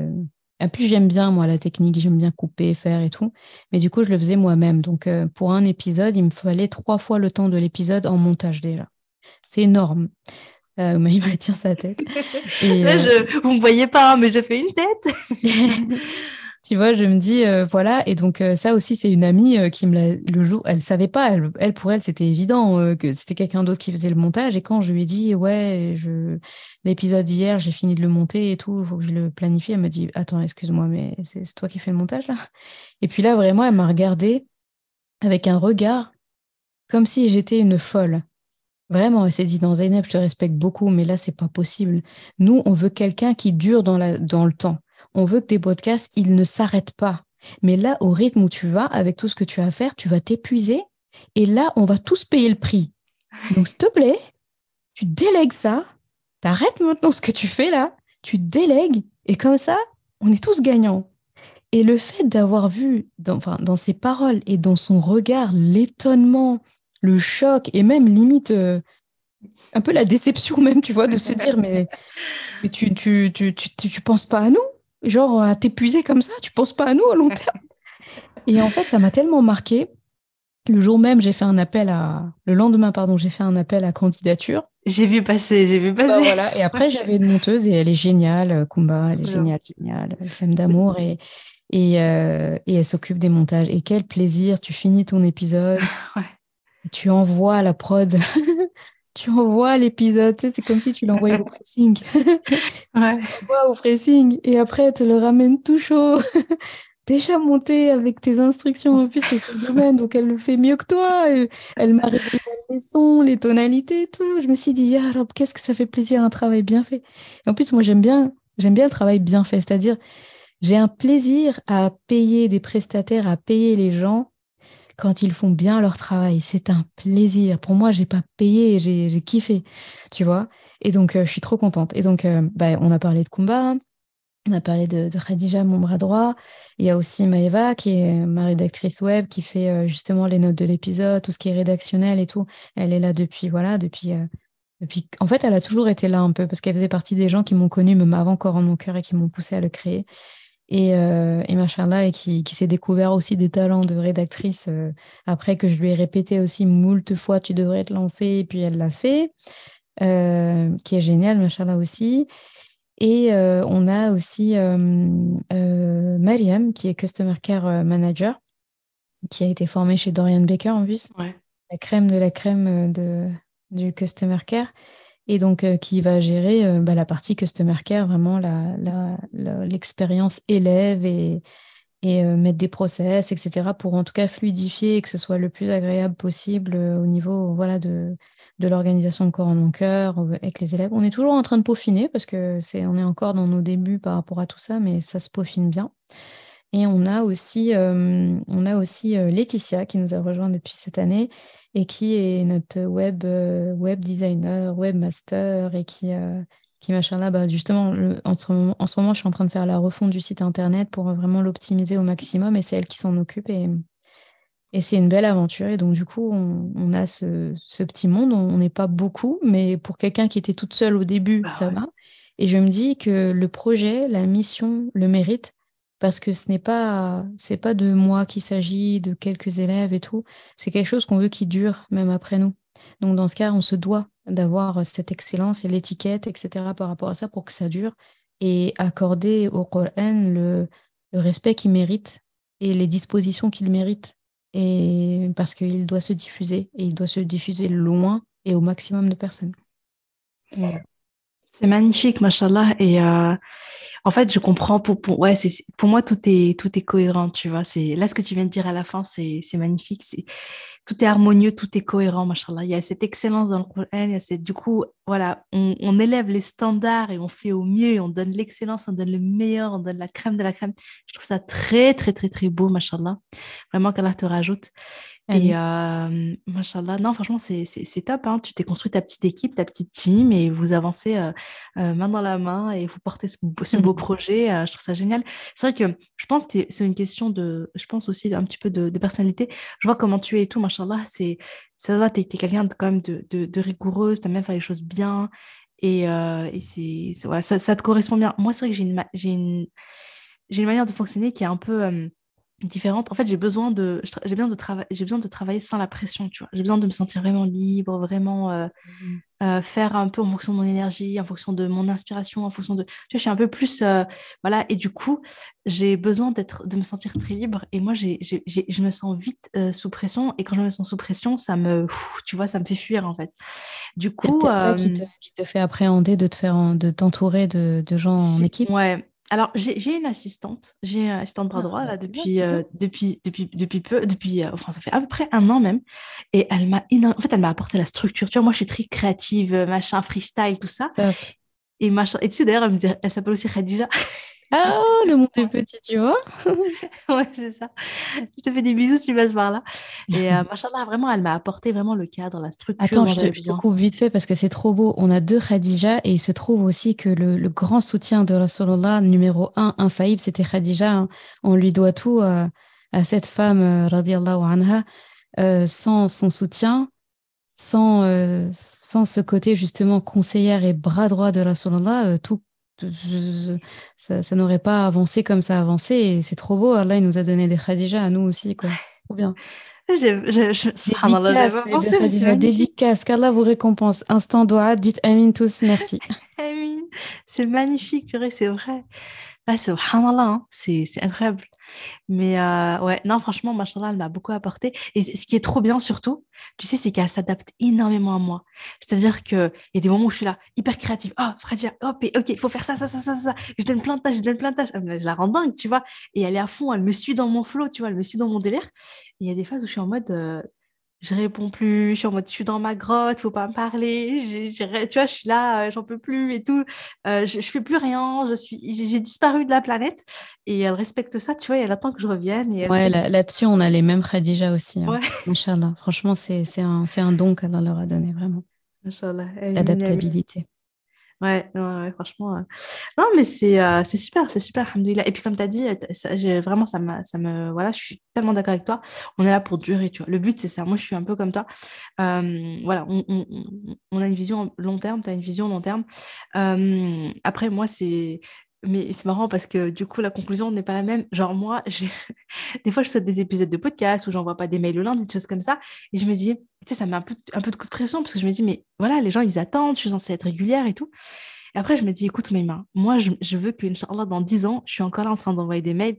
Donc, quand j'ai quand j'ai quand j'ai un coup de mou, quand j'ai un peu la flemme, quand je suis pas bien, quand je quand j'arrive pas, je suis un peu dépassée et tout, je le fais pas, c'est pas grave. Euh, parce que j'essaie de, durer, donc vaut mieux ça plutôt que de mettre pression, pression, pression, pression, pression, tu vois. Et après de lâcher au bout d'un moment de burn-out, de trop de charge, de trop de stress, de trop de, tu vois, de voilà, t'as plus le goût en fait à ça. Donc euh, bon, voilà, du coup moi je, suis en mode, euh, ça me, ça me fait un peu déculpabiliser et je me dis allez. Bah, après, après faut, faut, dans tout il faut un équilibre. Tu as raison. Il hein. faut un équilibre aussi, même dans la discipline. La discipline, ça veut pas dire faire ou mourir quoi. Donc, euh, si t'es pas dans le mood, voilà. Et pourtant aussi la discipline, ça aide aussi parce que des fois où si on n'avait pas ce truc régulier de, de newsletter, d'épisodes et tout, il y aura tellement de jours où on se dit là vraiment flemme, tu vois, flemme. Euh, pas flemme du contenu en lui-même, ça nous fait plaisir, mais parce qu'il y a toute une organisation derrière. Euh, on a des enfants, donc il faut un moment où ils ne soient pas dans les parages, il euh, faut installer le matériel, faut faut être en forme nous-mêmes, faut avoir une voix, une bonne voix. Si ce jour-là, tu as la voix éteinte ou euh, fatiguée ou tu as une angine, ça marche pas. Donc en fait, c'est finalement tout ce qui est en place autour qui fait que, toute l'organisation qu'il faut mettre autour, qui fait que euh, si ça, ce n'est pas réuni et en plus de ça, je suis fatiguée ou c'est pas, j'ai pas le moral aujourd'hui, bah c'est dur, hein c'est dur. C'est pour ça que, d'ailleurs, je pense que tu fais un peu comme moi, les moments où, ça, où on se sent bien, on batch un peu, on enregistre plusieurs choses à la, à la, suite. Comme ça, pour prévenir aussi, déjà, ça permet de s'organiser. C'est très rassurant d'avoir des épisodes d'avance. Et aussi, ça permet de, de, de, en prévention des moments où ce sera pas bon du tout, parce que tu peux être, euh, par exemple, ton épisode, il sort le jeudi, toi, c'est le jeudi, il me semble, le jeudi. Et donc, euh, tu te dis, bah voilà, je, vais l'enregistrer le lundi, donc finalement, tu as lundi, mardi, mercredi. Mais si tu avais, tu avais une grande inspiration, une grande motivation dimanche et que tu n'en as pas profité, et finalement, de lundi à mercredi, c'est pas le top pour, parce qu'il y a eu un inconvénient, un, un, imprévu, quelque chose de familial ou autre, bah en fait, tu avais trois jours, donc c'était beaucoup de jours, mais c'était trois jours où tu n'étais pas en forme. Et c'est dommage parce que dimanche, tu étais au top du top. Donc, mmh. euh, c'est ça aussi, c'est des techniques aussi. Ouais, c'est clair. Moi, je, je fonctionne beaucoup comme ça. J'ai, euh, tu vois, moi, je me dis, parfois, je sens une espèce de, subhanallah, euh, je sais pas comment expliquer, une espèce de, de créativité, d'inspiration abondante. De, voilà, je suis dans l'énergie, j'ai, je sais pas, il y a un truc. Et du coup, euh, du coup, j'essaie de profiter de ces moments-là pour faire plus. Parce que, par contre, les moments où je me sens asséchée, tu vois, je le dis mmh comme ça parce qu'il y a des moments où je sens, c'est la sécheresse à l'intérieur, ça sort pas. Et des fois, je fais du forcing, je dis non, allez, j'ai quand même préparé mon épisode, je le fais. Mais les épisodes ne sortent pas. Hein. J'ai des épisodes en brouillon que je ne sors pas parce que vraiment, je me dis non, non. Je me suis forcée tout le long c'est, je suis absolument pas satisfaite, surtout quand c'est des sujets qui me tiennent beaucoup à cœur et je me dis, j'ai vraiment envie de, de, de, voilà, de, de, faire un bel épisode euh, sur ce sujet-là, donc, euh, où des fois je réenregistre et tout. Mais, euh, mais en tout cas, aujourd'hui, je, en général, je, ouais, je, lève le pied. Quand, quand, tu, quand tu vraiment sais, au moins j'essaye. Je me dis, vas-y, j'essaye. Et si je vois que ça ne le fait pas, voilà. Hein. C'est comme les mails. Des fois, il y a des mails. Euh, je me pose en 20 minutes. Subhanallah, c'est un truc de fou. Je suis hyper inspirée. C'est... Les mots sont là. On dirait qu'ils étaient là. Ils attendaient juste que je, que je tape dans le clavier. tu vois. Ça coule, ça coule, ça coule, ça coule et c'est super et j'ai pas besoin de le retoucher. Enfin, tout vraiment tout est bien.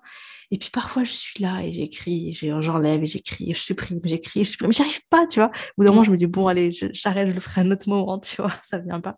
ça, ça arrive forcément. Bah là, par exemple, moi dans la lettre du vendredi, c'est la première fois que j'ai fait euh, une aussi longue pause pas prévue, tu vois. Euh, mmh. quelques semaines, je crois qu'il y a eu trois, trois lettres au moins qui n'ont pas pu être postées et j'ai fait aujourd'hui. Et bon, il y avait plein de choses personnelles. Hein, euh, je vais pas embêter le mmh. gens avec mes histoires, mais, euh, mais du coup, je, je, on, peut vite rentrer dans la culpabilité et tout, et de se dire, mais en même temps, je ne peux pas faire autrement. Et même si c'est un engagement que j'ai pris, à la fin, euh, euh, personne ne va mourir s'il ne s'est pas reçu, personne ne va me sanctionner, personne ne va me mettre un coup près, ça arrivera, et les gens comprennent aussi, c'est des êtres humains. Il faut se dire aussi que quand tu n'en envoyais pas ou pas encore, bah, les gens n'en recevaient pas. Une fois que c'est arrivé, c'est vrai que ça crée un, rendez-vous, ça crée ce, côté de, moi on me le dit souvent, par exemple, bah, limite j'ai besoin de tes lettres, tu vois, du vendredi, ça, ça, ça, comment dire, ça, ça enjolive mon vendredi, j'ai mon podcast, euh, la lettre du vendredi, je lis sur la Telcaf et tout, et je suis contente parce que c'est, c'est une journée euh, où j'ai consacré entièrement à, ça, au Coran. Donc, euh, quelque part, ça aussi, ça motive quand tu as des moments de coup de mou. Mais là, c'est, ces vendredis qui ont passé, ben, j'ai repris, j'ai repris aujourd'hui, vu qu'on est vendredi aujourd'hui. J'ai repris aujourd'hui, j'étais très contente, mais, mais du coup, voilà, il y a trois vendredis où j'ai pas pu, et, et Alhamdulillah aussi. Mmh. Ouais, alhamdulillah. Et bah écoute, euh, on arrive sur les questions de la fin. C'était OK. Bon, désolé pour le bruit, là, c'est ma chaudière. Je sais pas si tu l'entends. Non, j'entends pas. Ah bon, ça va. Euh, je voulais savoir juste par rapport à, la mort, est-ce que tu as déjà été confronté euh, à ça, genre, tu vois, une connaissance ou un proche ou voilà, c'est juste je sais pas si c'est une question, enfin, je sais pas, je, pose ça comme ça à la fin, mais euh, en fait, euh, comment dire, c'est la première fois hein, que je la pose en interview. Genre, ah tu sais, j'ai mis mes questions de la fin, mais en fait, on n'arrive jamais à la fin. on passe tellement longtemps. non, mais je les pose rarement mes questions de fin parce qu'en général, les épisodes, je sont très longs. Et, euh, et, puis, enfin, voilà. du coup, je voulais savoir, est-ce que tu as déjà vécu ça? Comment est-ce que tu l'as vécu, qu'est-ce que tu as ressenti à ce moment-là, etc. C'est un peu par curiosité, un peu par comparaison par rapport à mon expérience. Je sais pas si ça t'embête pas d'en parler. Euh. Ben, déjà, de par mon métier euh, de médecin, ah, la mort, on est pour commencer. En plus, là, il n'y a pas longtemps, j'ai fini un stage en soins palliatifs. Donc là, j'étais en plein dedans. Hein. C'est... Tu vois, es avec des patients où tu sais que tu sais que tu vont mourir quoi. On, sait tous qu'on va mourir tous, hein, mais eux la probabilité elle est augmentée. Ils sont hospitalisés pour la fin de vie quoi, pour certains. Euh, donc du coup ça j'étais confrontée, mais bon après là c'est différent parce que ce n'est sont pas des gens de ta famille, ce sont pas des gens proches. Et puis de toute façon avec la médecine tu as déjà cette posture là où certes tu as de l'empathie, mais tu n'es pas dans euh, tu n'es pas, euh, voilà, tu, ne, vis pas les, peines du patient, tu pleures pas avec lui, euh, tu, ne, tu ne reçois pas la, nouvelle de la maladie grave en, comme lui la reçoit. C'est-à-dire, il, faut en face qu'il y ait un détachement pour que tu puisses l'aider. Le, le, malade, il n'a pas besoin que tu pleures avec lui. Hein. Si, si lui, il pleure et il voit en face un médecin qui pleure, ça ne l'aide pas. Il n'a pas besoin de quelqu'un qui pleure, il a besoin de quelqu'un qui accueille et qui lui donne des informations, euh, qui le rassure pour la suite. Donc euh, celui qui pleure, il peut pas faire ça. Euh, donc là, c'est une confrontation à la mort qui est différente. C'est un rappel, certes, tous les jours. mais je peux dire que le, le, dernier, comment dire, la dernière personne, on va dire, dans mes proches, où j'ai dû confronter la mort, c'était ma, tata. J'avais déjà parlé de son histoire, ma tata qui s'appelle Tata Mbayam, qui est qui était donc la, meilleure amie de, de ma mère. Euh, elles ont toutes les deux grandi, nées euh, au Sénégal et euh, vraiment des meilleures amies. elles ont fait la fac ensemble. ma mère était en fac de droit, elle était en fac de médecine parce que c'était un médecin du coup, elle était nutritionniste. Et ça a été toujours, enfin, elle, a été un grand, un grand exemple pour moi, un grand modèle voilà, aussi bien à travers ce que ma mère me transmettait d'elle, aussi bien aussi moi, de mon côté, surtout quand j'ai commencé mes études de médecine, euh, je me suis beaucoup euh, euh, référée à elle, je lui ai posé souvent des questions, des conseils, quand j'ai eu mes enfants aussi, parce que elle, du coup, a aussi des enfants, elle en a, elle en a quatre, Mcharda, et donc elle aussi a vécu le fait d'avoir des enfants, euh, d'être en médecine, des enfants, et être médecin déjà diplômé. Donc, euh, ces conseils étaient très précieux. Et, euh, et on continuait d'être en contact et tout. Et arrivé à un moment donné, c'est marrant parce que dans notre relation, il y a eu un, je dirais pas un switch, mais une, une, une, nouvelle facette que je n'avais pas vu venir, c'est que elle s'est positionnée au fur et à mesure comme quelque part euh, une élève euh, de ce que je transmets du Coran. Et ça faisait très bizarre pour moi. Euh, elle me disait, mais là-dessus, en fait, ce que tu me transmets, j'aime je, je, beaucoup. Donc, elle s'était inscrite à ma formation, elle, elle écoutait mes contenus, elle suivait mes, stories, elle était très présente sur Instagram. Pourtant, c'est la génération de ma mère et tout. Enfin, voilà, elle se débrouillait bien, elle partageait aussi beaucoup de contenu elle-même de médecine et tout ça. Et donc, et donc, on était en contact tout le temps, tout le temps par rapport à ça, mais toujours par rapport euh, à la fin de nos discussions, c'est toujours le Coran, quoi. Et, et en fait, euh, quand j'ai su son, décès, donc elle, est décédée à cause d'une maladie, euh, une maladie grave, et en fait, je ne m'attendais pas du tout à ce que à qu'elle décède, surtout que là où elle avait été hospitalisée euh, euh, et, emmenée, l'hôpital où elle a été emmenée, etc., c'était censé justement venir. Euh, il y avait bon espoir en fait. Et, là, c'est ma mère qui m'a annoncé ça. Je m'y attendais pas. Je m'y attendais pas, surtout que même pas quelques jours avant, on parlait encore de Coran, euh, en plus, moi, à chaque fois qu'elle me pose des questions, ce jour-là, je me rappelle qu'elle me posait des questions un peu comme un élève qui pose des questions à un enseignant. Mmh. Et je me rappelle que je m'étais positionnée dans le sens inverse parce que c'était un sujet dans le Coran qui amenait des compétences que elle avait. Donc, ça parlait de santé, tout ça et tout. Donc, euh, moi, je me suis repositionnée comme élève. Et je suis très contente, en fait, que dans nos dernières discussions, ça se soit passé comme ça. Je suis quelque part, euh, je me suis rappelée d'elle un peu comme de bah, de la petite fille qui, qui, parle avec sa maman. Et je la voyais vraiment comme, comme une maman. Quoi. Elles ont une grande histoire, ma mère et elle. Euh, elles ont affronté beaucoup de choses ensemble. Elles se sont mariées les mêmes années. Elles ont eu leurs enfants quasiment en même temps. Euh, une belle histoire aussi parce que euh, elle et, ma maman sont au Sénégal les premières femmes à avoir porté le hijab à l'université. Et ah ça, quand même, c'est pas mmh. rien, quoi. Elles étaient trois. Il y avait donc cette tata, ma mère et une troisième euh, sœur. Et ça paraît, euh, euh, voilà, ça paraît, oui, d'accord, c'est hijab et tout, mais il faut se dire que Sénégal, ben, c'est comme certains pays, pas, mal de pays d'Afrique, qui, qui est quelque part jeune converti à l'islam, quoi. Même si, bon, ça date quand même de longtemps, l'islam là-bas, mais ils n'ont pas été toujours musulmans, quoi. Mmh.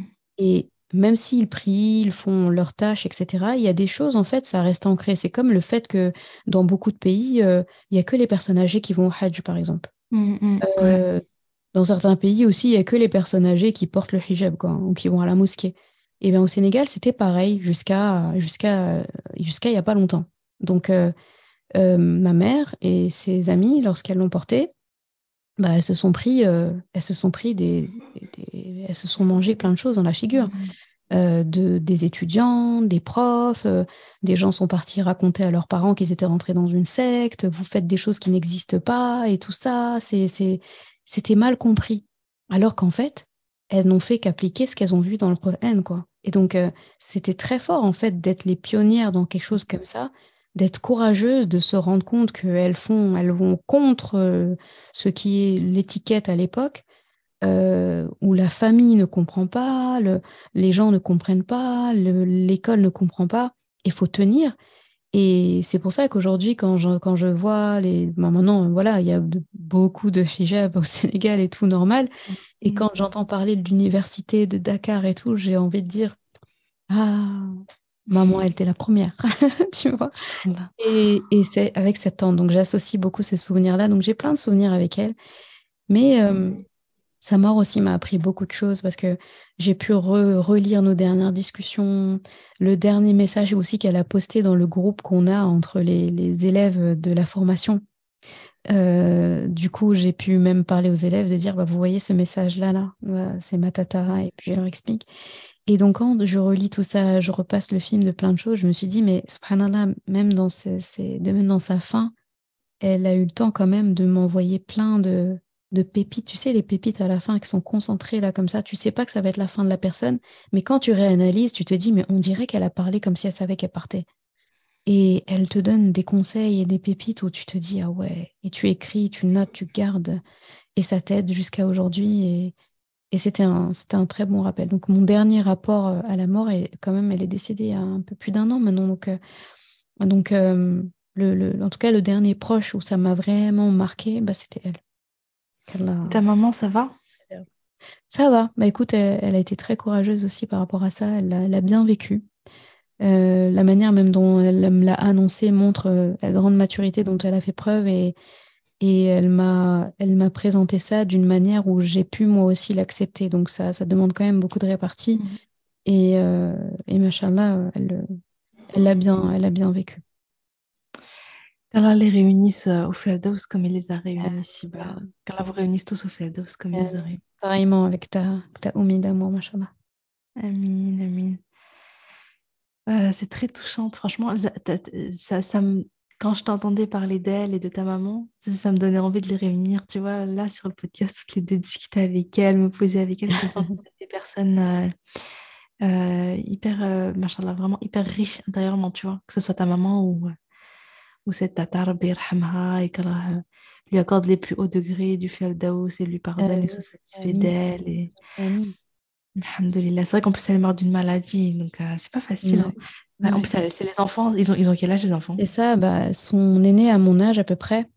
Euh, donc, ils sont grands, hein. ils sont tous grands, machallah, c'est tous des adultes, euh, mariés, enfants, et, et machallah, si tu voyais leur, leur réaction, leur comportement, tout ce qu'ils ont fait pour leur maman derrière. Et puis en plus, elle, a, elle a des, des enfants qui, qui sont investis dans pas mal de choses. Il y a l'une d'elles qui, qui est styliste et tout, et qui, qui, euh, qui porte le hijab et tout, et qui a une ligne de vêtements, tu sais, les, les, vêtements traditionnels sénégalais, les boubous sénégalais qui sont Dans, voilà, c'est une marque où elle a, elle a des, des, clients dans le monde entier, etc. Et, et du coup, par sa notoriété et, euh, et justement, ce, voilà, ce, bah voilà, sa popularité, machin sur, euh, sur les réseaux et au Sénégal et même en dehors, bah, elle a pu faire, euh, elle a pu sensibiliser les gens sur la maladie, sur la maladie de sa maman, faire des campagnes, beaucoup de sadara, beaucoup de choses. Et, et en plus, enfin, docteur Mbayen, donc cette tante-là, elle était, elle, elle, avait déjà une bonne place au Sénégal. Elle était aussi députée à l'Assemblée nationale,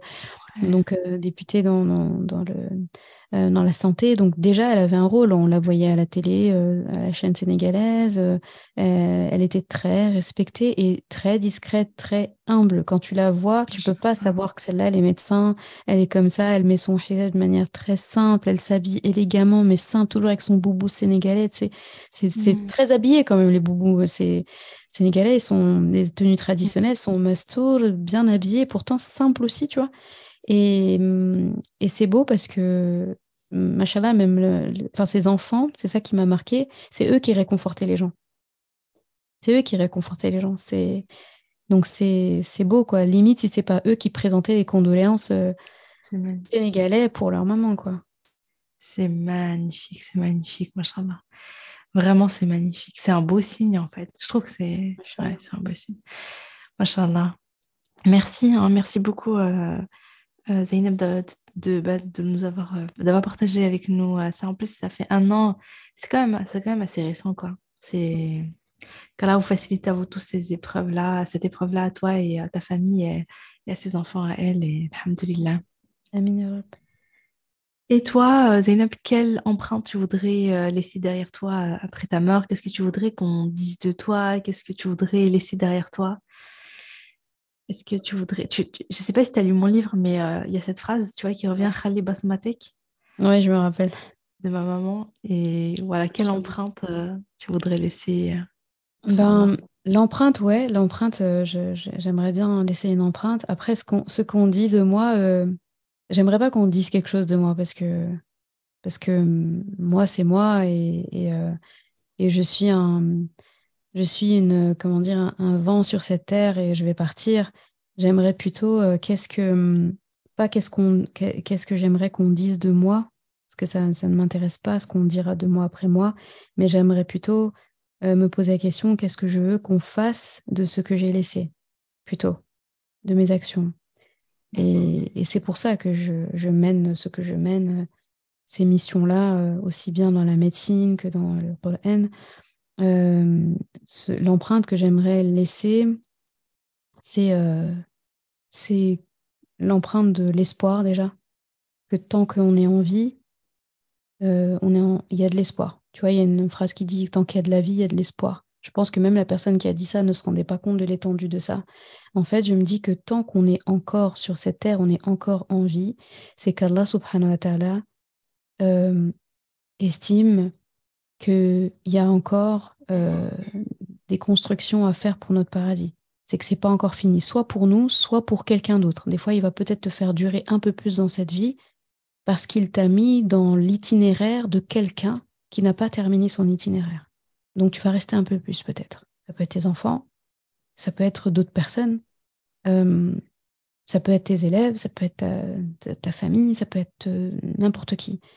Et donc, euh, moi, je me, je me, dis, notre religion, c'est l'espoir tout le temps. Allah est toujours dans l'espoir. L'espoir, regarde avec Ramadan, même les gens euh, qui, se disent, euh, qui, qui sont euh, des cas désespérés, il leur dit non, il n'y a pas de cas désespéré. Le seul cas désespéré qui existe, qui est avéré aujourd'hui, c'est Iblis, c'est Shaitan. Et même dans son prénom, Iblis, ça veut dire celui qui est désespéré. Tu vois, la mmh. racine du mot Iblis, ça veut dire celui qui est dans le désespoir. Donc en fait, oser nous dire, oh, tu vois, désespéré, bah, c'est comme s'inscrire comme un héritier d'Iblis et on n'a pas très envie, quoi. Et lui, on sait que son itinéraire, il mène à l'enfer. Donc, on sait que ce n'est pas une formule gagnante. Donc, faut oublier. Ce chemin, il ne marche pas. Le chemin qui marche, c'est l'espoir. Et l'espoir, c'est, c'est exactement ce que notre papa Adam euh, salam nous a enseigné. Euh, quand il est, quand il s'est trompé euh, et qu'il a, qu'il a enfreint cette règle, qu'il est descendu sur terre, sa première action, ça n'a pas été de se justifier, de dire oui, mais c'est Iblis qui m'a dit de manger, oui, mais ça, on ne fait pas attention à ça, mais Iblis, quand on lui a demandé de se prosterner et qu'il a refusé, quand Allah lui a demandé des comptes, il s'est justifié. Il a dit oh, bah, Je ne me prosterne pas parce que, je ne me suis pas prosterné parce que, parce que, parce que. Et en plus, il donne des arguments et tout. Et Allah lui explique que non. Et il continue, il, dit, il, affronte même Allah en disant Comme tu m'as perdu, à cause de toi, Allah, en gros, par ta faute, j'ai dû sortir du paradis et par ta faute, je suis devenu perdu. Donc là, c'est plus de la justification, c'est même de l'accusation. Eh bien, il a tracé son itinéraire. Il a décidé que c'était fini. Il a créé une cisure avec son créateur, pourtant qu'il a, qu'il a adoré toute sa vie avant. Eh bien, euh, euh, Adam salam, notre papa Adam, comme j'aime l'appeler, papa Adam salam, lui, euh, il n'a pas, il a il a pas fait tout ça. Lui, il s'est trompé. Tout de suite, il a demandé pardon à Allah et Allah dit qu'il lui a enseigné les formules de pardon. C'est-à-dire que peut-être qu'il savait même pas comment dire, demander pardon à Allah de la plus belle des formules. Donc Allah lui a, il a exprimé son regret, Allah lui a enseigné les meilleures formules, il a demandé pardon, il a accepté son sort et il a vécu dans cette vie pour retrouver ce paradis perdu. Eh bien, nous, on est des héritiers de Adam, pas des héritiers de, Iblis. Au niveau génétique, on vient de lui, pas, de Iblis. Donc, euh, donc, en fait, on n'a pas le droit de désespérer. Donc, c'est pour ça que j'ai l'empreinte que j'ai envie de laisser, c'est la même empreinte finalement que papa Adam et maman Hawa. J'aimerais que les gens apprennent de ce que j'ai fait, de ce que j'ai laissé, qu'il y a toujours de l'espoir. Et j'essaye de transmettre mon message comme ça. C'est pour ça que je range pas les gens dans des cases, j'inclus le maximum de personnes et mon message, il est universel. N'importe qui, en fait, c'est un gros challenge, hein, c'est un grand défi, mais je me dis, n'importe qui qui vient chez Coran Mon Cœur, qui rentre chez Coran Mon Cœur, il doit sentir comme une classe ouverte où il a sa place, il y a une place qui était vacante, genre il y a toujours une chaise vide, je m'assois, je prends, si je veux repartir, je peux repartir sans culpabilité, sans qu'on me dise euh, tu es obligé d'assister jusqu'à la fin. Euh, la porte est ouverte, donc j'ai pas peur de déranger, j'ai pas peur de d'être euh, la nouvelle qui sait pas trop ce qui se passe, oui, j'ose pas, etc. J'ai envie que quelqu'un qui rentre, il n'a plus envie d'en sortir. Ça, c'est une grosse empreinte que j'ai envie de, de laisser. L'empreinte de l'espoir. L'espoir de quoi? L'espoir de retrouver euh, notre maison. Parce qu'ici, on est dans une, notre foyer même, notre home, tu vois. Là, on est dans une maison, genre, euh, dans ce monde, on est dans une maison en termes de, briques, en termes de, construction. On est entre quatre murs ici. C'est une construction, c'est une maison qui tient debout, mais ce n'est pas une maisonnée, ce n'est pas un foyer. Le foyer, c'est là-bas. Voilà. Magnifique, machin, franchement, c'est beau, c'est trop beau. J'aime bien. En plus, j'aime bien parce que tu donnes toujours des exemples, comme tu as dit avant, tu aimes bien donner des images et tout. Il eh, faut, être patient avec moi quand je commence à faire comme ça. Depuis tout à l'heure. C'est génial. Maïma, elle va se dire Zeynep, c'est une pipelette. Mais non, t'inquiète, je kiffe. Franchement, tu sais qu'il est 23h30. ah, déjà, subhanallah. Ah oui, les gens, quand ils vont écouter ça, ça va pas être. Euh, ils se rendent pas compte. Bon, on va pas leur dire depuis combien de temps on enregistre. non. Non, mais c'est. Je te remercie, Vraiment, c'est trop beau. Hein. Mashallah, mashallah, mashallah. Alhamdulillah. Euh, Ouais, c'est une belle empreinte. Hein. Vraiment, je te souhaite euh, que, que tu laisses cette empreinte-là et encore plus et, euh, et, que tu vois le résultat de, de toutes les graines que tu as semées de ton vivant, euh, que tu retrouves toute cette culture qui aura grandi, qui se sera multipliée, tout ça, tu vois, tous ces blés, euh, au paradis, Inch'Allah. Ouais, c'est que à ce euh, moment-là que j'ai envie de voir l'impact. Aujourd'hui, j'ai pas encore, j'ai pas envie de voir l'impact euh, maintenant. Beaucoup de personnes, tu as eu, je pense qu'ils doivent te le dire, euh, ils le disent à beaucoup de personnes qui, en tout cas, qui œuvrent et qui essayent d'œuvrer dans le bien. La phrase, une des phrases qu'on me répète le plus souvent, c'est tu ne te rends pas compte de l'impact, en fait. Tu te rends pas compte, en fait, de ce que tu suscites chez les gens, etc. Et effectivement, même si je ferais l'effort, j'arriverais pas. Parce que je suis tellement plus dans l'action que je me rends pas compte. Et en fait, je leur dis toujours à ces gens-là, tant mieux si je ne mesure pas l'impact. Parce qu'au moins, ça ne m'a pas entaché mon intention. Euh, ça me, comme je vois pas l'impact, donc j'ai l'impression que ce n'est pas assez, je vais continuer de faire plus. Et en fait, je leur réponds toujours, pourvu qu'Allah voit l'impact. Si lui, il le voit, ça me va. Magnifique. Ah, le jour du jugement et après au paradis, Inch'Allah. Là, j'aimerais bien aussi qu'on me mette un écran plat et qu'on me montre euh, avec un curseur cette phrase que j'ai dit ou ce truc que j'ai transmis, le tout le chemin qu'il a fait. Mais oh là là, c'est trop ça m'intéressera. Maintenant, je veux pas savoir. c'est pas, ça, ne me regarde pas pour le moment. Je vais te piquer ta, je vais te piquer ta réplique. bah ouais, ouais, ouais. Il faut, piquer les phrases, ça sert.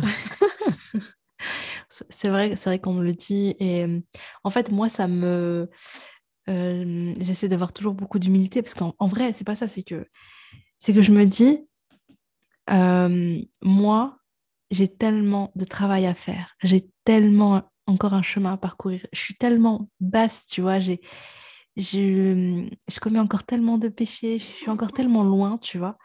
Comme nous tous. Hein. Ouais, mais, mais du coup, tu vois, quand on me dit ouais, tu vois, quand on me fait des compliments et tout ça, ça je, je me dis ouais, ok, c'est, alhamdoulilah, je suis hyper reconnaissante, bien sûr. Mais euh, je me dis non, je, ne suis pas. Puis voilà, je pense que les gens ils idéalisent aussi un petit peu et tout. Hein. Moi, j'ai plein d'imperfections, j'ai plein de défauts et tout ça. Mais par contre, je me dis peut-être que par les causes, par ces causes-là, le podcast, ces choses-là, les, les doigts des gens, l'impact du livre et tout ça, je me dis peut-être qu'Arbi va utiliser finalement, tu vois, le, le, bien que ça a entraîné pour moi, euh, je sais pas, me, guider, me pardonner, me, tu vois. Donc je me dis voilà, on continue, euh, je continue je continue ce travail-là et, et en espérant, Inch'Allah, voir, euh, voir le résultat après. Hein. Vraiment, qu'Allah nous accorde une belle fin et, et qu'Allah nous permette euh, de, de, profiter des fruits, tu vois, de, de tout ça après. C'est ça le plus important, c'est clair. Et ouais, ça c'est l'essentiel. L'essentiel a été dit. Bah écoute, euh, en plus j'aime bien parce que tu es hyper apaisante, genre tu parles, j'aime bien, de toute façon j'avais remarqué sur le podcast, tu prends bien ton temps et tout. Moi, fois, oh, c'est trop chaud. Bah toi qui avais peur de dormir là, ça va, t'as vu? Ça m'a réveillé notre conversation. En plus moi, je j'ai pas une voix qui réveille, donc euh, on, aurait été mal barré là. non, c'était, machallah, c'était, c'était, c'était beau, vraiment c'était beau. C'est parce que c'est parce que c'est ton c'est aussi parce que c'est toi et parce que c'est ton podcast et tu as posé des, des, questions pertinentes aussi machin tu es, es, es, un bon hôte aussi hein, machin donc euh, tu as fait une bonne partie du travail hein. moi j'ai fait que répondre à tes questions hein. et je brode pas c'est la vérité C'est trop mignon, tu veux rire. Non, vraiment, merci beaucoup de t'être confié à nous sur le podcast. Jazakallah khairan Zainab d'être venue, vraiment. Et, euh, je te souhaite vraiment que le meilleur ici-bas et au paradis, Inch'Allah. Et euh, voilà, vraiment, je suis, je suis, je suis... En fait, tu m'as reboosté. Oh, on s'est reboosté mutuellement. Même moi, enfin, le fait de, de reparler de tout ça, de, tu vois, des fois, on se rend pas compte. Moi, du coup, ça me fait un bel exercice de, de hamd. Ça permet aussi de se dire, bah, bah, tout ce que j'ai dit là, c'est bien beau, mais remercier Allah pour tout ça. Ouais, c'est clair. C'est pas rien. Et puis, il y a eu, là, on n'en a pas parlé, mais il y a eu beaucoup d'épreuves aussi, beaucoup de grosses galères, des gros échecs, des gros euh, ratés. Et puis, euh, que ce soit dans les études, dans la vie de manière générale, je les appelle les, les balayettes, là, on s'en est pris, hein, tu vois, les balayettes qui viennent de plus haut, mais qui sont toujours bienveillantes. C'était toujours pour t'apprendre quelque chose. Dès que tu, tu t'éloignes un petit peu de, de, comment dire, du chemin qu'Allah t'a tracé et que toi, forcément, tu ne vois pas d'avance, eh bien, il te pousse, euh, il te pousse toujours à, te remettre dans, dans cet itinéraire qui t'a tracé. Et c'est pour ça que des fois, tu as des personnes qui vont se faire virer de leur travail, qui vont se mmh. faire virer de ça, c'est plus dur aussi, mais il y a des personnes, voilà, qui le fait de ne pas pouvoir euh, se marier euh, alors que tu veux absolument te marier, les personnes qui sont éprouvées par le divorce alors qu'ils ne pensaient mmh. pas que ça arriverait, les gens qui sont éprouvés par le fait de ne pas avoir d'enfants, ceux qui en ont mais qui c'est compliqué à gérer. Ben, toutes ces choses-là, en fait, faut les voir comme des cadeaux qu'Allah envoie parce que il a vu qu'on s'était éloigné de ce trajet qui mène au paradis. Euh, le trajet qui mène au paradis, c'est pas une ligne droite comme ça. Euh. Non, non, elle est différente pour chacun. Et quand il voit, oulala, elle s'éloigne de son objectif, elle s'éloigne de Home Sweet Home, là, donc euh, allez, petite balayette, ça fait du bien, et on se ramasse, ça fait mal et tout ça, mais ça nous rend plus fort parce que ça nous a pas tués.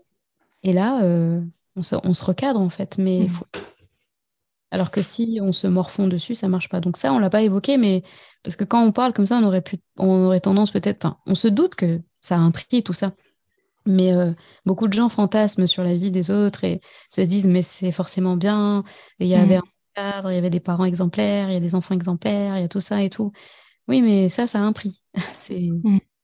ça a un prix. C'est un prix qui, qui a coûté cher, qu'on accepte. Euh, mais il y a la, phase immergée, la partie mm. immergée elle n'est pas visible, mais elle est, elle est colossale. ouais. Non, mais tu sais, je vais rebondir juste à une chose que tu as dit avant, subhanallah. Hein, et après, après ah, ça sera la dernière pour la fin. On mais récemment... euh, bientôt, ça va faire deux heures, là. ah ouais, non, mais ça y est. Mais euh, tu vois, j'ai reçu, un, j'ai reçu un message, un DM sur Instagram, une personne qui m'a dit, je comprends pas, Allah, il est doux, il est compatissant, etc. Elle me fait, pourtant, je souffre beaucoup avec ma mère, on est éprouvé, on souffre énormément. Et en fait, elle ne comprenait pas, tu vois. Alors que, subhanallah, euh, comme tu l'as dit, euh, parfois, il y a l'épreuve, elle est là pour te rapprocher d'Allah, pour te ramener vers Allah En fait, elle est là par amour, tu vois, pour toi. C'est pour pas que tu t'éloignes, comme tu as dit, pour aller vers ce chemin, euh, vers le paradis. Il te retourne. Parce que, en plus, c'est vrai, tu vois, c'est dans l'épreuve. Moi, en tout cas, c'est vrai que je l'ai vécu comme ça, honnêtement. C'est au moment où j'étais le plus éprouvée, j'étais le plus en souffrance, etc., que j'ai fait mes plus belles prières, que j'ai invoqué Allah subhanahu wa ta'ala, que je me suis sentie plus proche d'Allah, où j'ai eu le sentiment que personne ne me comprend, seul Allah me comprend. Je suis seule, même si je suis entourée. Hein. Je, je me sens très, très seule. Je suis dans une profonde solitude. Et le seul qui me comprend, qui m'entend, qui est là, qui voit, qui connaît ma peine, qui sait tout, tout, tout, tout, tout, et, qui me recouvre de, de sa rahma, et c'est Allah, et je ressens très très fortement ce lien à ce moment-là. Alors que, faut dire ce qui est, la vérité, c'est que quand tout va bien, quand je suis bien, etc., bah, tu vois, j'ai tu vois, c'est, voilà, je, vais plus facilement aller dans les distractions, m'éloigner, euh, tu vois, et, parfois, ben oui, ben en fait, finalement, dans cette épreuve-là, il y a une sagesse, il y a un bienfait, il y a un bienfait pour toi, tu vois. Je m'étais dit que je voulais faire carrément un, épisode de podcast, parce que je me suis dit, ce qu'elle me dit là, ça m'avait touchée, et je me suis dit, mais non, faut pas voir les choses comme ça, tu vois. Allah, il bah t'aime, tu vois. Bien sûr, c'est exactement l'inverse, en fait. Et, et, en fait, quand tout va bien, on se pose pas de questions. Hein. Quand ça va, tu te poses pas de questions. Pourquoi tu te questionnerais? C'est tellement confortable. Mm. Donc, euh, les questions, on se les pose quand ça va pas. Parce que quand ça va, on ne dit rien. On oublie même de dire merci. Ouais, c'est vrai. Parce que pour nous, ça mm. devient une phase normale et on le prend pour acquis. Donc, quand c'est acquis, quand quelque chose est acquis, bah, on n'en parle pas et on ne remercie pas pour ça, c'est mmh. acquis. Mmh. Et, et, quand il y a l'épreuve, en général, c'est à ce moment-là où tu, ah, tu repenses à tout et tu dis, mais en fait, mais en fait, en fait. Moi, je me rappelle, dans l'épreuve de la maladie de ma maman, c'est ces moments-là, quand ma mère était malade, en chimio et tout ça, tout ça, c'est quand je vivais les moments les plus durs, que quand je me posais, que je buvais un thé, j'étais là en mode, mais, mais c'est une ni'ma de fou, en fait. Je suis en vie, je respire, je bois le thé. Ma mère, elle est encore en vie à ce moment-là, tu vois. Je profite d'elle, je machin. En fait, alhamdoulilah, alhamdoulilah, alhamdoulilah, tu vois. C'est là tu te dis, mais attends, mais en fait, j'étais dans une ni'ma de fou. Même maintenant, même si je suis éprouvée, je suis dans une ni'ma de fou. Mais je le, mais je me rendais pas compte. Alors que quand il y a la maladie, quand il y a l'épreuve, quand il y a des choses comme ça, ça tu te dis, c'est incroyable. Et c'est intensément que tu le vis. C'est exactement ça, subhanallah. Bon, sur ce, je pense qu'on va arrêter là l'épisode. Inch'Allah. Jazakallah khairan Zainab. Vraiment, vraiment, vraiment, vraiment. merci beaucoup pour ta présence, pour tes confidences, pour ta sincérité, pour ta douceur. Vraiment, tu, dégages trop. J'ai la chance parce que je vois ta petite tête. ça va être bizarre, ça va être bizarre parce que j'écoute euh, tous tes épisodes forcément, mais ça va être bizarre euh, dans, dans l'épisode quand il sortira de, de m'entendre chez toi quoi. Il va falloir que je m'y fasse, ça va être bizarre. Moi, j'ai trop hâte. Inch'Allah. Euh, bah, écoute, sur ce, je vais te dire, euh, je vais dire à celles qui nous entendent, salam alaikum, et à jeudi prochain, Inch'Allah.